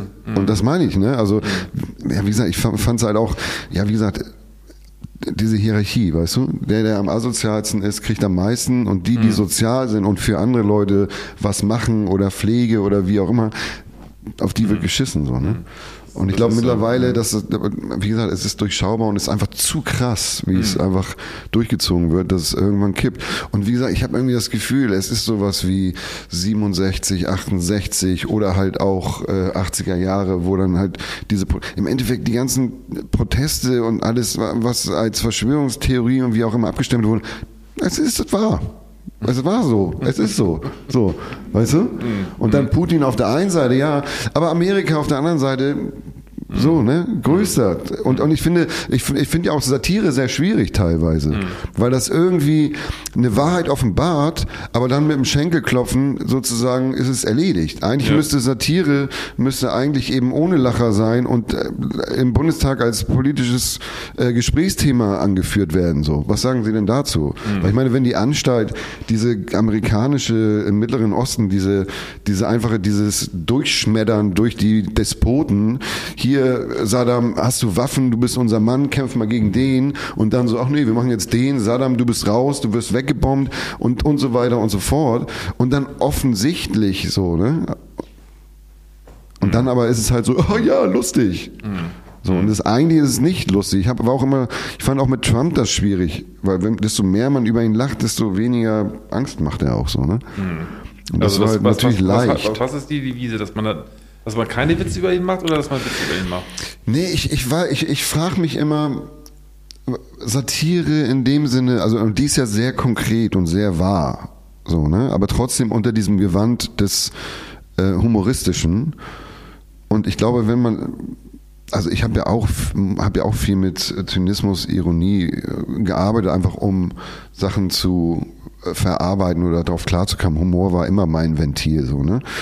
Aber ähm, sozial, also auf, die, auf eine Gesellschaft bezogen, finde ich, ist Satire eigentlich mehr als Unterhaltung und lustig. Und aber wenn man Satire sich anguckt, lacht man drüber und hat dann sozusagen das abgearbeitet. Aber Was eine Entspannung ist. genau, aber ja. und hat dann aber diesen Dampf verloren, den es eigentlich Ja. in einem aufbaut, so, Ja, ja. weißt du? Mhm. Ja. ja, aber es kann aber auch durch, durch Polemisierung kannst du Sachen auf die Spitze treiben, die so vielleicht nicht ganz zu sehen sind und kannst auch ein Feuer damit anzünden. Also Ja, schwierig. Es gibt ja diesen berühmten Spruch, Kabarettisten sind die Hofnahen der Mächtigen. Mhm. Die werden von den Mächtigen gehalten, damit sie sie belustigen und dafür dürfen sie sich auch ab und zu mal nachäffen. Ähm, das verstehe ich auch, aber wenn wir das jetzt alles nicht machen würden oder wenn wir uns nicht darüber lustig machen könnten, ähm, dann äh, und wir hätten keine Werkzeuge, um das wirklich zu verändern, dann gibt es ja gar nichts. Also ähm, entweder verändert man die Dinge politisch und schafft das, das Feuer wirklich anzuzünden, oder man muss sich zumindest entspannen dadurch, dass man, sie- dass man sie gehässig, mit Gehässigkeit und Ironie die Dinge bloßstellt. Ich verstehe, was du meinst. Das ist auch nicht unproblematisch, aber ähm, wir, wir schaffen es halt meistens gar nicht so in dem Tempo, in dem die ganze Scheiße äh, passiert, ähm, die Problemlösung quasi anzusetzen. Ja, ja. Deswegen werden halt Witze gemacht, damit man, ähm, damit man überhaupt darauf reagiert. Ja, also ich, wie gesagt, ich finde es auch, äh, es ist ja auch höchst intelligent und auch, auch unterhaltsam. Aber wie gesagt, ich habe gerade heutzutage, wo es alles so baller, baller, baller und schnell, schnell, schnell ist, dann hast du deinen Lacher, dann kommt schon von der anderen Seite das Katzenvideo und dann ist es schon wieder, ach so, ja. Ne? Das, das heißt, eigentlich das Schlimme, was dargestellt wird, ist dann nicht mehr schlimm Ja, ja. in dem Sinne. Also das ist halt das, was ich denke. Und wie gesagt, aber ich glaube auch, und das sieht man ja, finde ich ja halt eben das Schöne an den, an der neuen Generation, dass die halt tatsächlich auf die Straße geht und das macht und, und, ne, also das ist ja. auch durch die Möglichkeit der Verbindung über die, über das Internet, äh, ist es jetzt nicht einer, der ein Gefühl hat und niemanden findet, der dasselbe Gefühl hat, sondern du kannst ganz schnell mehrere finden und merkst dann, ach so krass, ich bin nicht alleine, es ist nicht nur mein Problem, sondern Genau. ein strukturelles das finde ich das Problem. Geile, das finde ich das Geile wiederum an Fridays for Future. Dass Ja. ich habe nämlich vor vier Jahren noch, noch gedacht, naja, okay, mh, wann politisiert sich die Jugend wieder und kommt das noch und so? Und dann gab es ganz viele aus der Generation, die gesagt haben, nee, unsere Generation ist nicht so. Ja. Und ich habe gedacht, ja, das kann ja nicht sein so. Und dann ist dieser Funke gekommen, der ja nicht nur von, das ist ja auch Ex- Extinction Rebellion und so weiter und so fort, es sind ja, Ja, viele äh, gleichzeitig. Aber auf einmal hat man so gemerkt, jetzt explodiert das ganze Ding und jetzt sind die da. Und Ja. das war ein flashiger Moment zu merken, es ist nicht doch, das ist nicht alles weg. Ja. Das kann jederzeit wieder entstehen. Das muss bloß ähm, so ein gewisser, so eine Schwelle überschritten Ja, werden. und ich glaube, und heutzutage ist ja natürlich auch global wahrnehmbar. Ne? Also es ist dann eben nicht nur, okay, wir haben uns hier auf unserem Dorfplatz mit zehn Leuten getroffen und haben ein Schild hochgehalten, sondern okay, man ahnt, man kann sich viel schneller organisieren und man Total. kann viel mehr merken, was da äh, überall los ist. So, ne? Und, Und man nimmt auch amerikanische Anlässe, wie zum Beispiel George Floyd hier zum Anlass, um das hier zu spiegeln oder Ja. MeToo, diesen ganzen Kram und so. Genau. Also hat auch Vorteile. Gleichzeitig gucke ich dann wieder, dann denke ich wieder so, diese ganzen Irren, die sich auf Telegram verabreden und ähm, denke so, Alter, und die Gefahren sind trotzdem mannigfaltig. Ja, das ja eh. Aber wie gesagt, man muss halt eben, oder ich bin halt auf jeden Fall so, dass ich immer mich aufs Positive f- fokussiere und so kann's, kann man ja auch eigentlich nur, weil im Endeffekt es gibt so viel crazy Shit und Wahnsinn und wenn man wenn man sich das nur reinzieht, deswegen, ich habe ja, gucke kein Fernsehen, lese keine Zeitung und so, aber extra, weil ich einfach dieses, ich kann es in dem Sinne auch nicht so schnell verarbeiten, wie es ballert. Und im Endeffekt in meinem Umfeld ist das, was ich wahrnehme, ist schon so viel. Und äh, das versuche ich dann eben als meine Realität Ja. anzusehen. Ne? Weil eben, ich meine, es ist ja, wenn du Fernsehen guckst, kriegst du ja jeden Tag keine Ahnung, 15, 20 Morde und Todsendungen und hier und da. Natürlich hast du dann das Gefühl, dass überall Mord und Totschlag ist. So, wenn man sich aber in seinem Umfeld umguckt, ich habe zum Glück nicht so viel Mord in meinem Umfeld, so, ne? Und aber das ist ja auch, ne? Es gibt ja, glaube ich, mal so eine Statistik irgendwie, die Leute haben 85 Prozent mehr das Gefühl, äh, Opfer eines Verbrechens zu werden, als es die Gefahr gibt. So, und das kommt natürlich dadurch, wenn du etwas wahrnimmst, egal ob es als Film ist oder Secondhand ist, dann ist das in deiner Realität halt. Ne? Und das ist halt eben genau das, was eben eigentlich auch die Hauptproblematik ist, war ja auch mit diesem ähm, Islam, Islamismus-Problem und so, da wurde ja natürlich ein Bild aufgemalt und so groß auf. Ich habe immer Leute, die fragwürdig geredet haben, hab ich gefragt, was hat dir in deinem Leben jemals ein Moslem Schlechtes getan? Und es gab niemanden, der irgendwas sagen konnte dazu. Und das ist halt irgendwie dieses, was ich so, was halt so krass ist. Und das finde ich ja auch, Bild war ja immer schon eigentlich der Teufel. Na klar. So, und das ist halt irgendwann aber ist es so weggeappt irgendwie. Und jetzt aktuell kommt es wieder so krass hoch. Und jetzt gibt es Bild TV und sowas. Also das heißt, diese, diese Krake wird halt auch noch immer einflussreicher, so, ne? Ja, das dieser Julian Reichel-Skandal hat das irgendwie nochmal ganz, ganz interessant irgendwie aufgezeigt, irgendwie auch über wie der Döpfner, der, dieser Boss funktioniert und wie ja diese Liegen, die Seilschaften funktionieren und so. Das ist schon, es ist, es ist immer noch das alte, Ja, ja. das alte Biest. Ja, ja, auf jeden Fall. Ist Und ja. es ist aber, ja, aber es ist, wie gesagt, es ist schon so. Ja, es ist irgendwie akzeptiert und es, wie gesagt, es hat alles irgendwie so ein bisschen den Schrecken verloren, dadurch, dass alles so viel ist und man gar nicht mehr zum Atmen kommt. Und das habe ich damals halt in Amerika, als ich da war, habe ich das schon wahrgenommen. Das war ja, da war ja die Sozialstruktur immer schon so rott. Und es war immer schon, dass die Leute zwei, drei Jobs arbeiten mussten, um überhaupt um über die Runden zu kommen und hinher. Und natürlich jemand, der um sein Überleben sich kümmern muss, dem ist natürlich egal, was die Gesellschaft macht oder was, ne, ob der, ob es dem Nachbarn gut geht oder so, wie auch immer, ne. Aber Ja. desto mehr halt eben diese Trennung oder dieses, ich muss mich um mich kümmern stattfindet, desto weniger interessiert einen natürlich auch, was ist mit dem anderen oder wie geht's dem anderen, so. Mhm. Und das ist ja mittlerweile hier äh, ähnlich, so. Sag mal, wo habt ihr letztens eigentlich gegrillt, als du das äh, reingestellt hast? Ich bin sehr neidisch geworden. Und hab dann Im Regen, ne? Hä? Im Regen Ja, mit dem da ich gedacht, irgendwie, ist das jetzt gerade live? Habt ihr das während des Grillens reingestellt? Ich habe ja echt überlegt, ob ich die anrufe und vielleicht da noch zustoße. Habt ihr es direkt Ja, nee, jetzt reingestellt? bei uns. Wir sind ja äh, rausgezogen jetzt in der, ähm, in der Pandemiezeit, haben jetzt so Büro, Studio und Leben alles zusammengebracht und haben da so einen kleinen Spot und bist herzlich eingeladen. Jeden wo, ist das denn? Und das ist außerhalb. Nicht in Hamburg. Nee, ist nicht in Hamburg. Ach so, Und das halt eben auch abstrakt für mich, weil ich natürlich dadurch, dass ich halt mit, mit elf rausgezogen wurde, ich hatte auch tatsächlich gab es Phasen, wo ich nicht zu meinen Eltern fahren konnte, weil ich halt wirklich so Angstzustände äh, hatte, weil es halt eben psychomäßig natürlich war das alles auch Schuld für die Probleme, die ich hatte sozusagen, ne? bis man dann sozusagen auch andere Informationen für sich rausfindet, die das revidieren. Aber ähm, das war dann schon ein großer Schritt zu sagen, okay, ich, ich gehe da raus, weil ich war dann hier Juliusstraße, drei Jahre mittendrin und so und halt eben da auch Badelstraße. wohnst du jetzt außerhalb auch? Ja, ja, Da, wo das Grillen war, da wohnst da du? wo das Grillen war. Das ist nicht in der Stadt drin. Das ist nicht in der Stadt Und drin. du fährst mit dem Auto da raus. Ja. Und da wohnen dann noch andere, die du kennst? Ja, also wir sind ja zusammen mit der Agentur, also zwei Drittel der Agentur ist jetzt raus und jetzt haben wir halt den Spot hier ist so als Zentrum und äh, Also die Agentur, ihr, ihr, ihr, fahrt da mit mehreren dann irgendwie abends immer dahin oder was? Gut ist gut, ja, wir haben zwei Wagen oder einer oder einer fährt mit und die anderen, also es ist echt Und das ist ein easy. ganzes Haus, wo, wo man leben kann. Das sind so Bungalows. Das ist so ein bisschen wie so eine kleine Ferienanlage. Das heißt, also ihr fahrt nur noch für Action in die Stadt. Eigentlich ja. ja. So ähnlich wie bei mir. Ich bin ja auch in der Ostsee. ja. Äh, krass. Bist du auch nicht mehr da hinten ähm, Innenstadt? Doch, doch ich bin, bin immer noch in der, in der, in der Innenstadt. Ähm, aber ähm, jetzt, bei Corona war ich sowas wie zwei Drittel der Zeit bei Ja, dem ja. Land. Genau. Weil hier durfte es ja nicht vor die Tür gehen, aber auf dem Land hat das keinen interessiert. Deswegen, als der erste Lockdown kam, habe ich mich auch schön, habe ich im Studio mich eingerichtet. Also wir hatten das Büro da hinten in, in, der- in der Bernie im Hinterhof. Und da habe ich mich dann so, äh, weil ich war bei meinen Eltern gemeldet irgendwie und hätte dann dahin gemusst sozusagen, Ja. wenn es halt Ja. eben, wenn ich gebastelt worden wäre. Und dann habe ich mich halt da komplett eingenistet und habe mich eigentlich auf mehrere Wochen in diesem Studio eingerichtet mit der Schlafcouch und so.